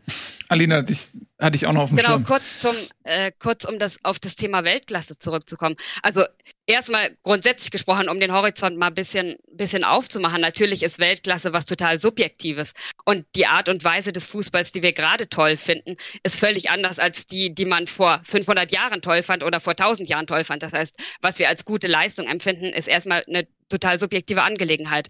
Ähm, dann zweitens, wenn du sagst, dass es da unten keine Weltklasse gibt, Natürlich, gut möglich. Ähm, aber es gibt ja sehr gute Gründe, warum es da unten keine Weltklasse gibt und warum zufälligerweise die Top 5 Ligen in Europa sind und zufälligerweise in Westeuropa und zufälligerweise in einigen der wohlhabendsten Ländern von Westeuropa. Weil natürlich ähm, ist es auch wieder ein kapitalistischer Faktor. Natürlich hat es auch wahnsinnig viel mit Kolonialgeschichte zu tun, mit kolonialer Unterdrückung zu tun. Ähm, das heißt, das sind die Länder, die wir erstens ausgebeutet haben, denen wir zweitens ähm, Gesetze und Verträge aufgezwungen haben, so dass sie überhaupt keine Chancen haben aufzuholen und denen wir aller drittens ähm, jetzt ganz konsequent, also so wie, wie man das halt macht in, in der kapitalistischen Wirtschaft, ihre Ressourcen entziehen. Also die exportieren ihre Ressourcen, nämlich Spieler, zu uns wo sie weiterentwickelt werden und wo sie in den Spitzenligen spielen. Und natürlich kann man das völlig anders aufziehen. Also warum geht man nicht hin und sagt, wir möchten aber auch eine Spitzenliga auf dem afrikanischen Kontinent haben? Und wir investieren da rein, ganz bewusst. Und wir möchten, dass es da auch ein Zentrum des Weltfußballs gibt, weil da sind wahnsinnig viele Leute, die dieses Spiel lieben. Und diese Leute haben auch das Recht, Spitzen-Live-Fußball zu sehen. Dieses Recht haben nicht nur wir, sondern dieses Recht haben auch die. Und warum sagt man nicht, okay, und auf dem südamerikanischen Kontinent auch da gibt es so wahnsinnig viel Fußballkultur, Tradition, Liebe. Ähm, und abgesehen davon ist es ganz stumpf äh, eine Frage der Gerechtigkeit, dass man sich nicht hinstellt und sagt, okay, wir haben unsere fünf Ligen in Westeuropa und ihr Rest, ihr könnt das mal irgendwie gucken und ihr könnt uns ein paar Spieler exportieren und dann freuen wir uns. Ähm, sondern ein wirklich demokratischer und progressiver und globaler Fußball wäre doch der, der weltweit verschiedene Zentren der Spitzenklasse hat. Und dann absolut, dann ist die Globalisierung im Fußball eine sehr progressive Idee. Ähm, weil es dazu führt, dass Ideen ausgetauscht werden. Aber die Frage ist, wie werden sie ausgetauscht? Werden sie auf Augenhöhe ausgetauscht? Und das passiert aktuell nicht. Und das ist ein Riesenproblem. Ich glaube aber, dass eine afrikanische Superliga gerade in Gründung ist oder ist ich habe irgendwas darüber gelesen. Ist beschlossen, ja. Mhm. Ja, aber es ist ähm, noch ein Aspekt hier aufgekommen, den ich auch nochmal ganz interessant finde, weil beim Fußball spielen ja verschiedene Dinge eine Rolle ähm, und diese emotionale Verbundenheit, das ist ja vielleicht so ein bisschen auch das Unterscheidungsmerkmal zum Kapitalismus, zur Globalisierung, ähm, dass wir wirklich von Herzen für etwas fühlen, auch gegen rationale ähm, äh, Prozesse, die in uns stattfinden, dass man sich nicht loslösen kann von Energie Cottbus, obwohl man weiß, es ginge mir eigentlich besser ohne dieses, diese Verbundenheit. Ähm, so, das, das ist ja schon mal das, was der Fußball hat. Vielleicht kann man daraus irgendwas ziehen. Und der zweite Aspekt eben ist die Qualität des Sports an sich. So, da muss man ja auch mal drüber sprechen, wenn der Fußball sich immer weiter in die Spitze bewegt, dann haben wir eine Situation, dass Liverpool und Manchester City gegeneinander spielen, zwar mittlerweile fünfmal im Jahr oder so, ähm, aber dass man dort eine sportliche Qualität zu sehen bekommt, wo man dann denkt, wenn ich jetzt als ähm, Hamburger den Zweitliga-Fußball regelmäßig konsumiere, denke ich mir, das ist eine andere Sportart. Ähm, und das ist ja einfach auch eine ähm, ein Entertainment-Produkt, ja, äh, genauso wie ich äh, eine gut produzierte Serie, die dann jetzt ein Kapital zur Verfügung hat, um besondere CGI-Effekte oder so weiter reinzuballern, wo ich denke, wow, das, das ist ja krass, mir das einfach anzugucken als Entertainment-Produkt. So sehe ich dann ja auch diese Spiele und so sehr ich das alles verachte und das alles gar nicht will, aber wenn ich dann sehe, okay, das sind elf Weltklasse-Fußballer auf dem Platz, das ist ja doch ein Unterschied für mich so als Konsument, ähm, das einfach zu genießen, was da passiert auf dem Platz. So, das kann man den Leuten ja auch nicht wegnehmen. Und das ist ja auch völlig legitim, ja. Ähm, das, ich möchte das auch niemandem wegnehmen. Ähm, ich sage natürlich nur, dass es ähm, ein Problem ist, weil halt bestimmte Vereine abgehangen werden. So, ne? Ähm, ich denke aber auch, und da beobachte ich mich selber, Vielleicht ist das Problem auch gar nicht so groß. Also auf dem Untertitel steht, äh, wie die reichsten Vereine der Welt den Fußball zerstören. Mhm. Ist ein bisschen krawallig, weil zerstören, zerstört wird nur das System, in dem, in dem ich sozialisiert wurde und reingewachsen bin. Mhm. So. Ich glaube, der Fußball ist zu groß, als dass er zerstört werden kann. Ähm, Energie Cottbus hat jahrelang in der Bundesliga gespielt, jetzt in der vierten. Und ich ertappe mich jetzt trotzdem manchmal dabei, dass ich nach Hause gehe, nach besonders schönen Spielen, die es auch in der vierten Liga gibt, dass ich genauso viele Endorphine in mir habe wie nach einem Bundesligasieg. Das heißt, der Fan tickt so. Der Fan braucht diese Droge. Ähm, und man, ich hatte so ein bisschen die These im Kopf bei dem Buch, dass ich gesagt habe, naja, aber es ist doch eigentlich blöd für so einen Fan von Werder Bremen, dass der nicht mehr die Chance hat, Meister zu werden, weil dann fehlt ihm irgendwie was, dann geht Verbundenheit verloren mit der Stadt und dann der Verein hat nicht mehr so eine Kraft, ja auch irgendwie in die Gesellschaft hineinzuwirken und so. Aber ich weiß gar nicht, ob das so ist. Wenn ich dieses früher gesehen habe, wie auf Schalke der Aufstieg gefeiert wurde, wie in Bremen der Aufstieg gefeiert wurde, wie die Eintracht den Europa League-Sieg gefeiert hat, äh, wie Stuttgart dieses, dieses Tor äh, in der letzten mhm. Minute, wie die den Klassenerhalt klar gemacht haben. Und das sind ja eigentlich alles Vereine, die in einer anderen Welt die Chance hätten, deutscher Meister zu werden. So, ne? in einer bisschen gerechter, strukturierteren Bundesliga. Aber irgendwie, glaube ich, das funktioniert auch so. Die Fans sind auch so glücklich, wenn sie diese Erfolge haben. Aber wahrscheinlich, also, weil es so ist. Weil, weil du genau, genau. weißt, die also Meisterschaft ist, so ein ist nicht mehr zu gewinnen. Also äh, genau. freue ich mich halt über den Aufstieg, als ob es die Meisterschaft Genau. Das ist, hat natürlich also, auch was Trauriges so ein bisschen, ja, weil man mit sowas abgespeist wird. Auf der anderen Seite ist es mir eigentlich egal, wie ich meine Glücksgefühle bekomme. Hauptsache, ich bekomme sie. Ne? Also diese These könnte man ja auch vertreten. Aber so. deswegen was mir gerade auffällt. Mach du gerne. Ähm, Okay, ähm, was mir gerade wahnsinnig toll auffällt bei der Diskussion, wir sprechen immer sehr, sehr viel darüber, was die Leute fühlen, was die Leute möchten. Ähm, das Argument, das kann man den Leuten nicht wegnehmen, auch wenn wir vielleicht gar nicht so genau wissen, was die Leute fühlen und möchten. Wir sind wahnsinnig geprägt ähm, von dieser Ökonomie, die viel Fokus darauf legt. Aber das möchten angeblich die Leute oder das möchten angeblich die Leute. Und das kann man doch jetzt nicht anders machen, weil äh, der arme Durchschnittsdeutsche, der das angeblich doch alles so will. Ähm, aber ähm, wem äh, oder was wir dabei ausweichen die ganze Zeit, ähm, sind die sachlichen, handfesten Argumente. Also ihr redet die ganze Zeit davon, dass es euch wahnsinnig wichtig ist, dass es im Fußball einen Wettbewerb gibt und dass, äh, dass äh, Wettbewerb ja das ist, was den Fußball ausmacht und so weiter. Ähm, und im aktuellen System ist aber Wettbewerb gescheitert der wird völlig untergraben. Und ähm, man umgeht es dann, indem man sagt, ja, aber vielleicht ist es ja das, was die Leute möchten. Und dem, das kann man den Leuten ja nicht wegnehmen. Ähm, die absurden Gelder, über die wir schon ganz, ganz viel gesprochen haben, die völlig überflüssigerweise, völlig unsinnigerweise in den Fußball fließen, die wir viel, viel besser benutzen könnten. Ähm, auch das Argument wird so ein bisschen unterlaufen mit dem, ah ja, angeblich, das, das möchten ja die Leute oder das finden die auch nicht so schlimm. Ähm, und äh, wie gesagt, dritter ganz, äh, ganz krasser Punkt Klimakatastrophe und all das, auf was wir zusteuern, wenn wir nicht anders wirtschaften. Und ich finde es einfach auch ein Stück weit eine feige Argumentation, auch eine denkfaule Argumentation, wenn man sagt, ja, all das, das lassen wir jetzt außen vor, das ist uns irgendwie egal in Bezug auf die Zukunft des Fußballs, ähm, weil die Leute stört es ja nicht so sehr. Also zumindest nicht so sehr, dass sie den Ausknopf am Fernseher drücken. Ähm, weil ich glaube, genau das ist die Attitüde, die uns an den Punkt gebracht hat, wo wir gerade stehen. Dass man sagt, ah ja, ist ja alles nicht so schlimm, Hauptsache der Konsument klickt. Mhm.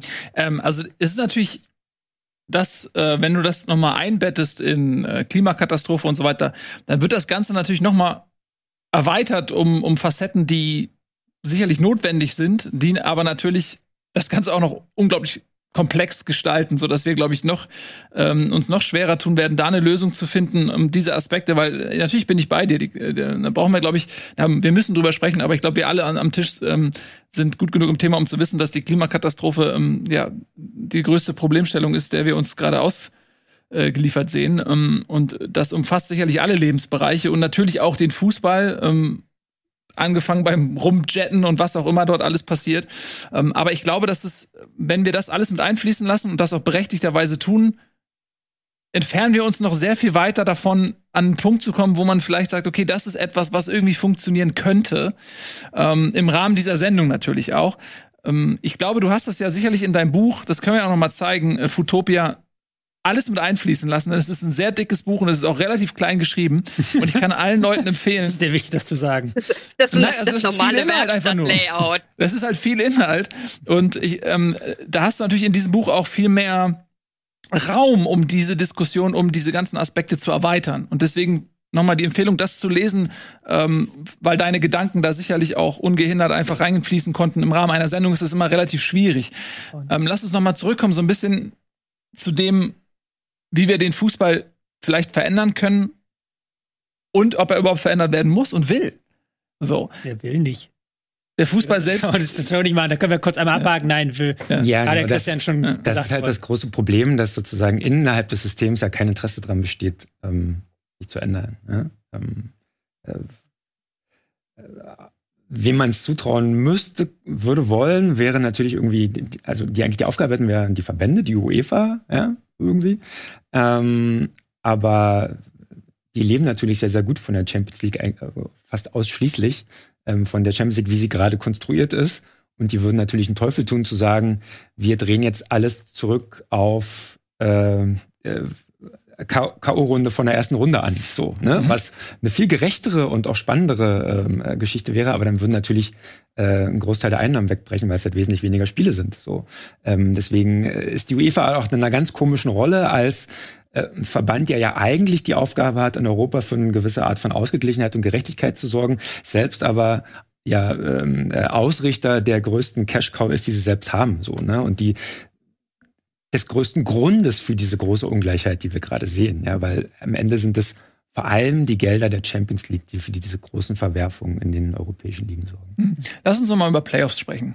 ähm, jetzt eine konkrete Maßnahme, die jetzt ja auch ähm, aktuell auch in der Bundesliga mal so diskutiert wurde. Ist das ein ernst gemeinter Gedanke äh, oder ist das einfach nur so ein bisschen zur Beruhigung äh, der Massen, dass man sich diesem Gedanken nicht verschließt? Aber in Wirklichkeit ist das völlig utopisch. Das wäre natürlich dann auch wieder so ein bisschen das amerikanische Modell. Da spielt man die reguläre Saison, da gibt es eine Abschlusstabelle, die bestimmt, wer gegen wen in den Playoffs spielt. Als Beispiel die ersten acht kommen in die Playoffs. Bayern als erster spielt dann gegen den achten, meinetwegen Frankfurt und ähm, der zweite gegen den siebten und so weiter. Und dann gibt es vermutlich ein Spiel im Fußball. Im Eishockey sind es auch mal Best of Seven, also das kann man auch richtig in die Länge ziehen. Ähm, wäre das eine Möglichkeit, wo ihr sagt, okay, man kann natürlich strukturell nichts damit verbessern, aber man kann vielleicht so ein bisschen Farbe draufstreichen auf diese maroden Mauern, äh, weil man dann theoretisch ja die Möglichkeit hätte, dass an einem schlechten Tag ja äh, auch vielleicht die Bayern mal in der ersten Runde der Playoffs verlieren können. Da die Frage an Etienne. Etienne, folgendes Szenario. Wir spielen eine Saison, sieben Monate, jeder spielt gegen jeden, bla, bla. Äh, Eintracht Frankfurt kommt als was, Achter oder Vierter? Wie viel wollt ihr in die Playoffs haben? Sagen wir acht. Als Achter in die Playoffs mit 50 Punkten. äh, Bayern München gewinnt die Liga mit 100 Punkten, neuer Rekord. Sie haben eigentlich jeden Gegner besiegt. Dann Playoff-Spiel Frankfurt gegen Bayern. Frankfurt kriegt 30 Torschüsse aufs Tor, aber schießt dann den 11 Meter, gewinnt 1 zu 0 und wird dann eben durch Meister, weil sie die Bayern in diesem einen Spiel gewonnen haben. Ist das dann für dich, würdest du dich dann sagen, das ist der Meistertitel, den ich haben möchte? Naja, also ich wäre schon wahrscheinlich ein Anhänger von einem mindestens Best of Three oder so.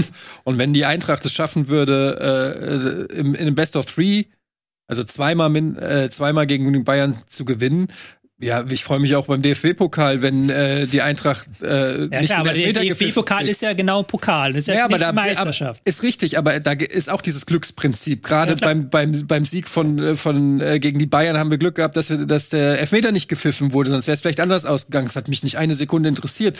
Da habe ich gesagt, wir haben den Pokal, ähm, mir doch egal, wer die. Und so, so ist es beim Elfmeterschießen bei einer WM. Ja, äh, wo es auch ein Cointoss ist, also wo es ein reines Glücksspiel ist, wer am Ende diesen Pokal gewinnt, da freut sich kein Mensch weniger, nur weil er wegen einem Cointoss gewonnen hat. Am Ende des Tages sag ich, wer den Pokal hat, der darf sich freuen über den Pokal. Wie der dann zustande gekommen ist, ist für mich zwei. Ja, aber es ist ja keine Meister. Das ist mein Argument, dass du dich damit ausdrücken wolltest. Schade, dass du nicht darauf angesprochen bist. ja, ja, aber ist so. Wenn die, wenn, wenn die, ba wenn die, ich weiß, was du meinst. Die Bayern äh, haben, Bayern die, haben, die, haben die, die so. Bayern haben die Liga dominiert, werden aber am Ende trotzdem nicht Meister ja. wegen den Playoffs. Das ist das, worauf du hinaus willst. Aber dann ist ist das System halt einfach so, diese Spiele zählen dann halt nicht so viel wie die Crunch-Time, wenn es drauf ankommt. Und da haben sie versagt und deshalb haben sie den Pokal nicht. Aber wir haben ja einen Pokalwettbewerb schon. Wir haben ja diesen Pokalwettbewerb schon. So, deswegen. Deshalb ist es wahrscheinlich schwierig, äh, Playoffs und einen Pokalwettbewerb. Ich weiß es nicht. Ich habe ja deshalb vorhin gesagt, Stichwort Playoffs und so. Ich könnte mir das vorstellen, wenn das europaweit, nicht deutschlandweit wäre. Das wäre für mich die spannendere Variante. Nur in Deutschland. Im Rahmen der Champions League dann, oder? Champions League. Ja, es ist, ja, äh, wer wird's wohl sagen? Es ist die fucking Champions League. ja. Ich habe mir gerade die Champions League ausgedacht. Ich habe mir hab gerade die Champions League Eigentlich hast du das Besseres ausgedacht, aus dem Europapokal der Landesmeister dir ausgedacht. Ja, ja, Ich, ich weiß es auch nicht. Ich, wenn ich eine Lösung hätte, hätte ich sie ja auch schon längst gepitcht und so. Ich finde es halt schwierig, weil das aktuelle System funktioniert nicht mehr so richtig. Mir fällt aber auch keine realistisch umsetzbare äh, Variante Ich erinnere mich damals, als die DEL gegründet wurde. Früher war ja Eishockey-Bundesliga, ne, da war es so mit Auf- und Abstieg.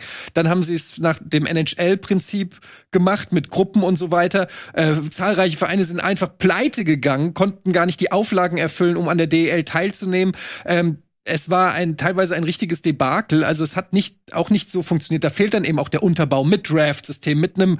Äh, wir haben hier das Vereinssystem. Wir haben nicht dieses von der Highschool äh, über übers College in den Draft in die in die Ligen und so weiter. Das haben wir hier alles nicht. Also es sind ja, es ist super schwierig. Das Problem ist halt, du machst ich die glaube, Liga schon. Hilft, ähm, ähm, ich glaube, es hilft, in diese Playoff-Diskussion mal ein paar Fakten und ein paar Werte reinzubringen.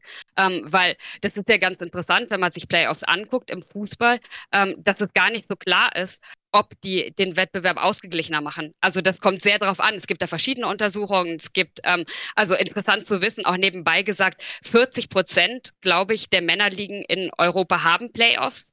Das sind vor allem die kleinen und die mittleren Ligen. Man kennt das vielleicht aus Belgien, weil die dieses sensationell komplizierte System haben. Ähm, das heißt, äh, das ist jetzt nicht erstmal so ungewöhnlich, das einzuführen, sondern eine ganze Menge Anliegen haben das. Man sieht aber auch, wenn man sich zum Beispiel Belgien anguckt, ähm, ich glaube, äh, bevor die dieses Playoff-System haben, ähm, hatten sie irgendwie, wenn man sich die zehn Jahre anguckt, dann äh, hatten sie vier verschiedene Meister und fünfmal wurde Anderlecht Meister. Wenn man sich die zehn Jahre Playoffs anguckt, vier verschiedene Meister, fünfmal wurde Anderlecht Meister. Ähm, das heißt, es ist nicht immer gesagt, dass Playoffs erstmal prinzipiell die Meisterschaft abwechslungsreicher machen. Und es gibt sogar so Erfahrungswerte aus Brasilien.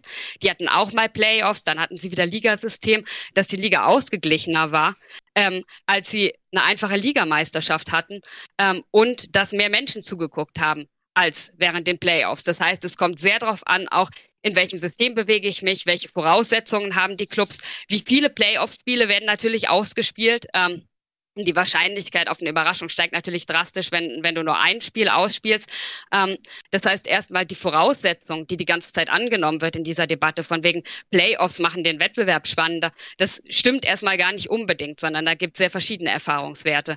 Ähm, und dann ist halt die Frage, wenn ihr das alles so kapitalistisch denkt und wenn euch so wahnsinnig wichtig ist, ähm, dass der Beste gewinnen möge, äh, ja dann, also Playoffs ist doch das absolute Gegenteil davon. Das ist doch eine absolute Bankrotterklärung an den vermeintlichen vermeintlich äh, großen Wettbewerb, wo, wo der Allerbeste gewinnt. Das ist ja Quatsch. Das ist ja, ähm, wenn man äh, mit der Hoffnung daran geht, wir machen jetzt bloß ein Spiel und da hat vielleicht auch mal Bochum die Chance, dann, dann die Bayern zu schlagen, äh, dann ist es ja das absolute Gegenteil von einem Wettbewerb, wo der Beste unter möglichst fairen Bedingungen rausgewählt wird. Genau, du hast ja die beiden Pole da, Gerechtigkeit auf der einen Seite und Spannung auf der anderen Seite je ungerechter du die Playoffs machst, desto spannender in Anführungszeichen wäre es. Weil wenn du natürlich eine Einspiel machst, ist die Chance hoch, dass äh, Frankfurt die Bayern schlägt. Aber guck mal in den letzten zehn Jahren, wer denn in Hin- und Rückspiel Bayern München wirklich besiegt hat und da eine bessere Bilanz hat. Das ist, glaube ich, in den letzten zehn Jahren ein oder zweimal vorgekommen, dass das wirklich ein Team geschafft hat. Also schon, wenn du ein Rückspiel einführen würdest, wäre halt schon wieder die Gerechtigkeit vielleicht ein bisschen höher, aber die Spannung schon wieder niedriger. Also mhm. du müsstest halt wirklich mhm. dann dieses Einspielsystem haben, um überhaupt Spannung reinzubekommen in der Bundesliga. Und wie du es gerade gesagt hast, Belgien, Österreich, die haben ja noch ganz andere Systeme, dass dann Punkte mitgenommen werden aus der reg regulären Saison und dann wird abgezogen und dann wird rechnet. Und schon das würde in der Bundesliga nicht zu mehr Spannung führen. Mhm. Man hat natürlich den DFB-Pokal da noch so ein bisschen als ähm, Vergleichsmodell. Da muss man schon sagen, in der Bundesliga in den letzten zehn Jahren gab es nur einen deutschen Meister. Im DFB-Pokal in den letzten zehn Jahren gab es Dortmund, da gab es Leipzig, da gab es Frankfurt, da gab es die Bayern. Also da gab es schon ein bisschen eine Unterschiedlichkeit auf jeden Fall. Aber ähm, man muss eben auch sagen, dass jetzt Unterschied zu amerikanischen Systemen, die haben halt diese Pokalsysteme nicht. Ne? Also dafür ist er eigentlich auch da, dass dann da jemand einen Titel gewinnen kann. Ähm, die haben auch nicht dieses jeder gegen jeden System. Das ist nochmal anders. Mhm. Die US-Ligen, in der NFL spielt nicht jeder gegen jeden, sondern das ist ganz kompliziert, wer da gegen wen spielt. Und ja. deswegen ist es da auch dann ein Stück weit gerechter, weil ja schon die Preseason quasi nicht gerecht ist. Genau, wenn du die NBA-Playoffs nimmst, was haben die Best of äh, Five Seven? oder Seven? Five? Ähm, da ist natürlich dann die Wertigkeit dann doch wieder groß, weil es halt so viele Spiele sind. Das heißt, dann verdienst du dir den Titel Best, auch. Also Best of Seven. Best of Seven, Best of Seven ne, würde ich auch sagen, genau. Also das wäre auch mein größtes Haupt, mein größtes Argument gegen Playoffs. Nicht nur, weil sie halt tatsächlich nur Tönche sind, wie du sagst, weil sich strukturell nichts ändert, sondern auch, weil ähm, einfach, wenn du 34 Spiele gut spielst, dann hast du, dann hast du die Meisterschaft erst so wirklich verdient. Ja, das ist ja dieser Pep Guardiola-Effekt, der halt ähm, in, in jeder Liga mit so viel Abstand ähm, Meister wurde in, in England, in, äh, in Spanien, in Deutschland. Ähm, aber halt in der Champions League dann halt an schlechten Tagen halt rausfliegt und deswegen immer es immer noch Leute gibt, die sagen, ja, der Trainer, der kann die Champions League nicht gewinnen, das kann kein toller Trainer sein. Naja, aber das ist dann halt in dem Moment in der K.O.-Phase ist es dann halt einfach äh, oftmals auch die Laune des Schicksals. Nicht nur, aber eben oft so. Und deswegen ähm, kann man, glaube ich, Guardiolas wahre Klasse so richtig nur in den Ligen erkennen, mhm. weil er eben da über so lange Strecken so eine gute Leistung bringt. Guardiola ähm, trainiert einen Verein mit Manchester City, der ähm, ja von Scheichmillionen ähm, profitiert und ähm, unglaublich viel investiert hat, nicht nur in die Mannschaft, sondern auch in die Struktur, ins Trainingsgelände und so weiter. Ähm, da sind wir jetzt bei 50 plus 1. In der Bundesliga ist das in aller Regel nicht möglich, dass mal einfach jemand kommt. Klar, es gibt dann immer noch so Ausnahmeregelungen, wo man sagt, so ja, okay, aber was ist das? Der dehnt das Regelwerk, wenn haben wir Leipzig und so weiter. Hm, aber im Grundsätzlichen haben wir in Deutschland die 50 plus 1 Regel, die eben verhindert, dass ähm, jetzt jemand kommt, den Verein kauft und beliebig viel Geld reinsteckt oder irgendwann auch keinen Bock mehr drauf hat. Ähm, Lass uns noch mal kurz darüber reden. Es ist jetzt dann schon eine globale Realität, äh, dass im selben Wettbewerb, in dem eben auch Bundesligisten teilnehmen, Mannschaften spielen, die einfach über ein unglaubliches Geld verfügen und auch unabhängig sind im Prinzip von irgendwelchen Corona-Zuschauer, ähm, die ins Stadion kommen und so weiter, die einfach ihr Geld aus anderen Quellen beziehen. Vorhin habe ich gesagt, es erscheint mir so, als wenn man auf irgendwas verzichten muss, um auf anderen Seite irgendwas gewinnen zu können. Was ist, wenn man sagt, okay, man verzichtet auf 50 plus 1? Äh, klar, es gibt viele Leute auch in England und so weiter, die gucken sehnsüchtig nach Deutschland und sagen, ey, das ist der, das ist die letzte Bastion der Fußballromantik, ähm, das gilt es zu verteidigen. Mhm. Aber eben, wäre das eine Möglichkeit zu sagen, ja, dann öffnet man das eben. Und die Bayern, klar, die haben jetzt äh, 50 Jahre super gewirtschaftet, haben dadurch einen Vorsprung erhalten. Aber wenn jetzt eben äh, jemand kommt und kauft Eintracht Frankfurt und poscht da einfach mal zwei Milliarden rein, dann äh, bringt ihnen der Vorsprung gar nichts mehr. Es ist wieder so ein bisschen die Frage, worüber wir reden. Reden wir darüber, dass die Liga an sich ausgeglichener werden soll oder dass sozusagen die deutschen Vereine international äh, mithalten sollen. Ne? Das ist ja äh, quasi im Prinzip dann ähm, die, derselbe Grundgedanke, denn äh, je mehr man zum Beispiel die Bayern äh, von alleine lässt, äh, desto wettbewerbsfähiger sind sie international. Und je mehr sie sich einer Solidargemeinschaft finanziell vielleicht auch ähm, beugen müssten innerhalb der Bundesliga, wo sie sagen, pass auf, Teil meines äh, Budgets äh, wird umverteilt, desto weniger wettbewerbsfähig sind sie natürlich dann in Konkurrenz mit den, mit den anderen Vereinen aus England und äh, Spanien und Frankreich. Hm. Also ich glaube, 50 plus 1 wird in Deutschland ja erstmal gar nicht komplett gelebt irgendwie. Ja, also das steht zwar auf dem Papier, aber wir haben ja auch viele Vereine, bei denen das wird ja oft bei 50 plus 1 verwechselt. Ne? Es geht ja nicht darum, dass äh, die Investoren nicht 50 plus 1, 50 Prozent plus 1 der Anteile haben können, sondern dass sie nur nicht mitreden dürfen dann. Also dass sozusagen der, der Stammverein dann ähm, 50 plus 1, 50 Prozent plus eine Stimme haben darf. Ja, das wird, wird gern äh, verwechselt, ist nicht dasselbe. Ähm, deswegen bestünde ja schon jetzt theoretisch die Chance für Investoren, das gibt es ja auch 99 Prozent eines Vereins zu kaufen und dort ganz viel Geld rein zu, reinzubuttern. Ähm, er darf halt nur nicht sagen, wo es lang geht. Theoretisch zumindest. So. Ähm, deswegen könnte man theoretisch auch Investoren Fußball spielen und auch mit City und PSG und Schlag mich tot mithalten mit der 50 plus 1 Regel. So.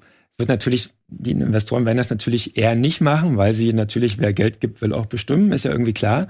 Ähm, äh, deswegen, also ich, ich tue mich bei dem Thema schwer, weil ich glaube nicht, dass sich so viel ändern wird, weil am Ende die Investoren die Vereine suchen werden, die sowieso schon groß und populär sind. Ja, also das, das, das wäre meine, das wäre meine These, dass dann eben nicht auf einmal die Eintracht oder der FSV Mainz. Weil das spricht ja gegen 300. Hoffenheim und Leipzig. Mhm. Ja, das sind so, ja. Und auch in, in England werden immer mehr kleine Vereine von Investoren gekauft, wo vielleicht ein Traditionsverein mit einer starken Fanbase ist. Der Verein an sich gar nicht so groß ist, auch wirtschaftlich ja, nicht so groß ist. Aber Newcastle ist jetzt auch kein ganz, ne, also die. Nö, ist aber auch nicht einer der Großen der Liga stimmt, gewesen. Das stimmt. Also. Ja. Ja, gut, aber da ist halt auch das Ding, dass immer bei dieser Debatte auf England geguckt wird. Du kannst auch, wenn du es öffnest, das Szenario Frankreich haben. Und dann stehst du mit so einem PSG da und dann bist du kein bisschen ausgeglichener. Weil natürlich, um fair zu sein, die Tatsache, dass die englische Liga so vergleichsweise ausgeglichen hat, äh, ausgeglichen ist, hat auch noch andere Gründe. Nämlich zum einen, dass äh, die englische Liga sehr gut darin war, sich sehr früh global zu vermarkten, ähm, dass sie sehr große Finanzströme hat, zum Beispiel auch aus TV-Annahmen, die sie sehr gleich verteilt, äh, mit 1,6 zu 1 ähm, und dass sie ganz grundsätzlich gesprochen eine sehr, sehr große Anzahl hat an Traditionsvereinen, beispielsweise aus, aus dem alten, von Arbeitern geprägten Norden, ähm, was ein völlig anderes Szenario ist als in 99 Prozent der anderen Ligen, die auch alle kein 50 plus 1 haben, wo aber trotzdem nur ein oder zwei Teams Meister werden können. Das heißt, grundsätzlich gesprochen ist es erstmal gar nicht gesagt, dass die Meisterschaft damit so wahnsinnig viel ausgeglichener wird. Ähm, meiner Meinung nach würde das ein Stück weit ausgeglichener machen. Ich gehe davon aus, dass es dann so zwei, drei Teams gäbe, die um den Titel mitspielen würden.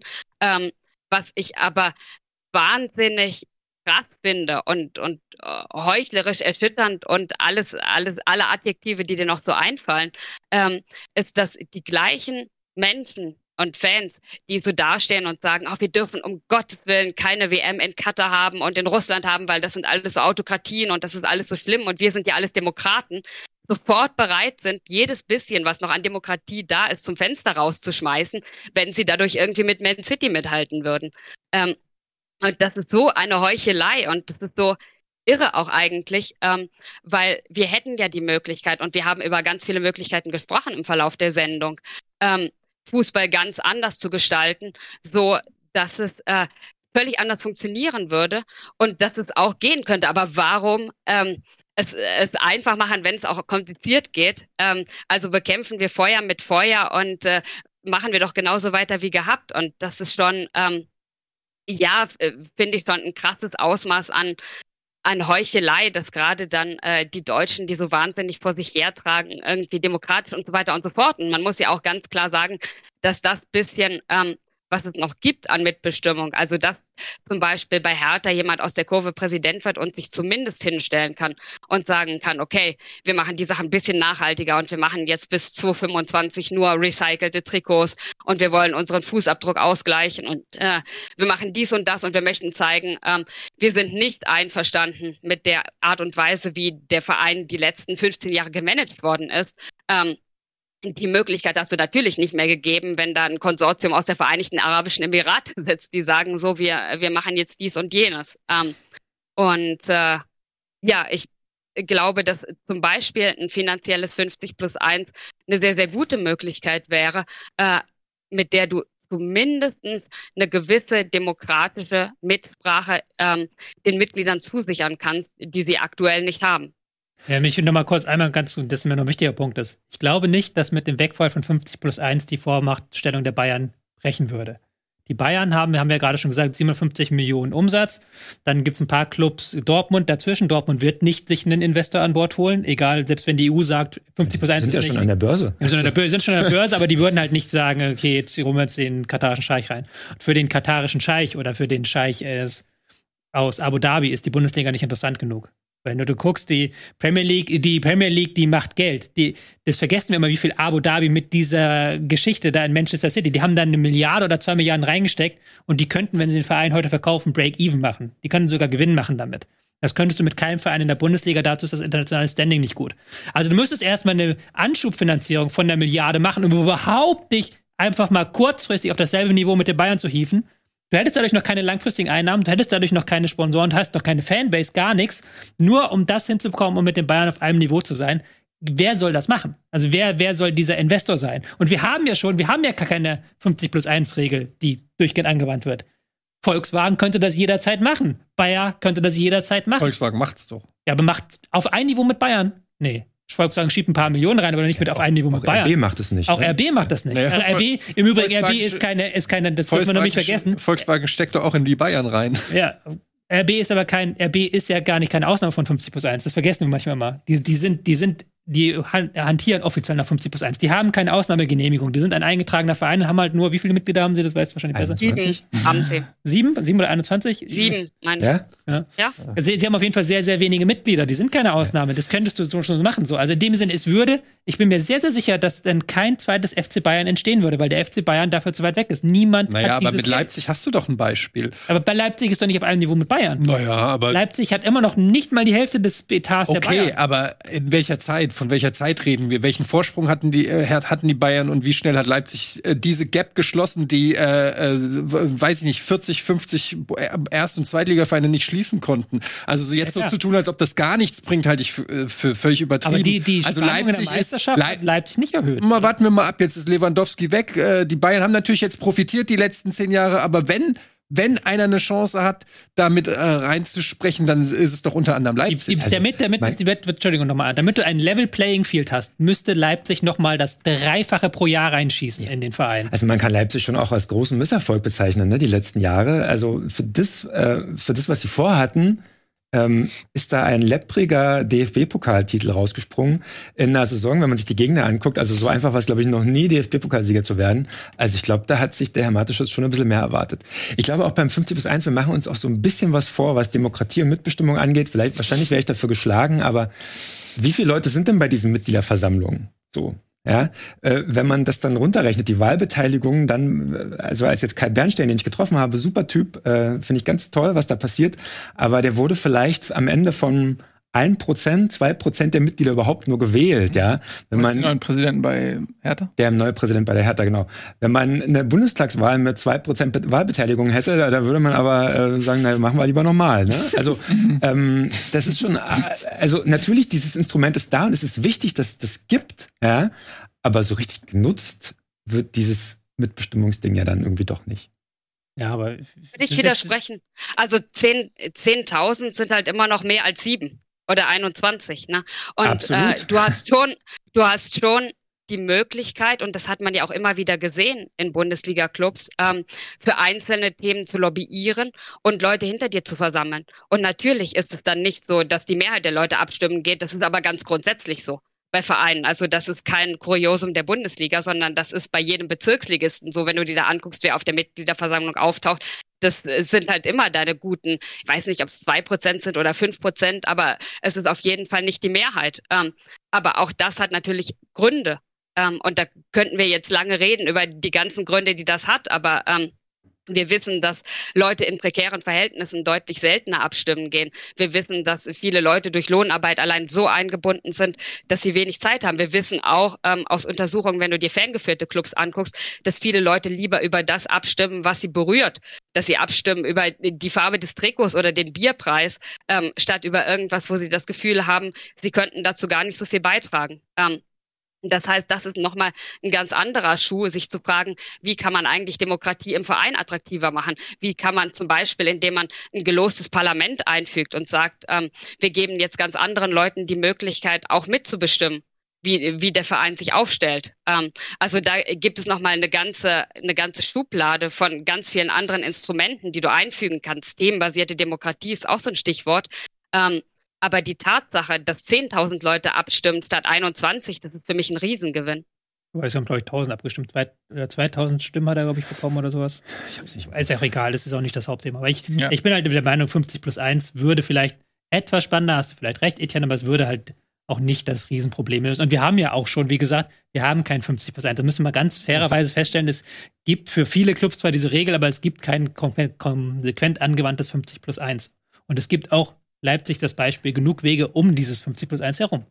Genau. Und es wäre halt, also ich glaube, den Nutzen, den man daraus eventuell zöge, der würde nicht den Schaden des Kulturbruchs und der Undemokratie, wenn man so will, ähm, übersteigen quasi. Deswegen wäre es in der Gesamtrechnung, äh, also ich würde den Teufel tun und das abschaffen zu wollen. Andere Länder beneiden uns da oben. Ja? Also die Engländer ähm, haben, glaube ich, eine Initiative gestartet, äh, eine Petition, dass sie 50 plus 1 einführen wollen natürlich auch Kampf gegen Windmühlen, aber ähm, interessant zumindest. Da ja? freut sich der Scheich. Genau.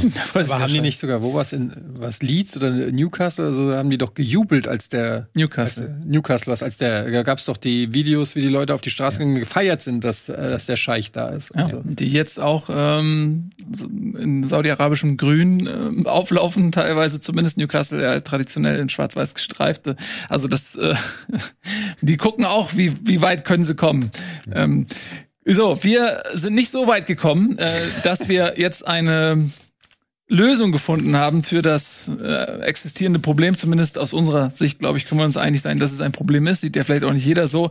Ähm, trotzdem bedanke ich mich ganz herzlich, dass ihr alle da wart. Allen voran natürlich Christian Spiller mit deinem Buch Der Fluch der Megaclubs, wie die reichsten Vereine der Welt den Fußball zerstören. Check it out, da sind deine Gedanken alle nochmal in Text geflossen, ganz genauso wie Alina Schwärmer mit Futopia-Ideen für eine bessere Fußballwelt.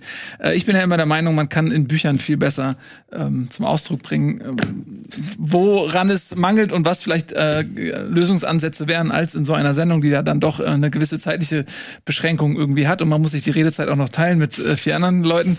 Ähm, also ganz, ganz herzlichen Dank, dass äh, ihr beide da wart, insbesondere natürlich auch Etienne und Tobi euch ähm, gehört auch unser aller Dank, die wir hier diese Sendung geschaut haben. Und euch natürlich auch ganz herzlichen Dank fürs Zusehen. Äh, in der nächsten Woche, Tobi, erwartet uns eine Saisonvorschau. Und ich darf dank Ausfällen mal gucken, wie ich die alle kompensiere. Ich bin sehr gespannt, wer nächste Woche hier neben mir sitzt. Genau, ihr dürft auch gespannt sein. Und dann äh, in der Woche drauf geht's dann ja auch langsam wieder los. los. mit der neuen Saison Bundesliga. Wir machen keine Pause. So sieht das aus. Also, vielen lieben Dank fürs Zusehen. Macht's gut. Tschüss und auf Wiedersehen.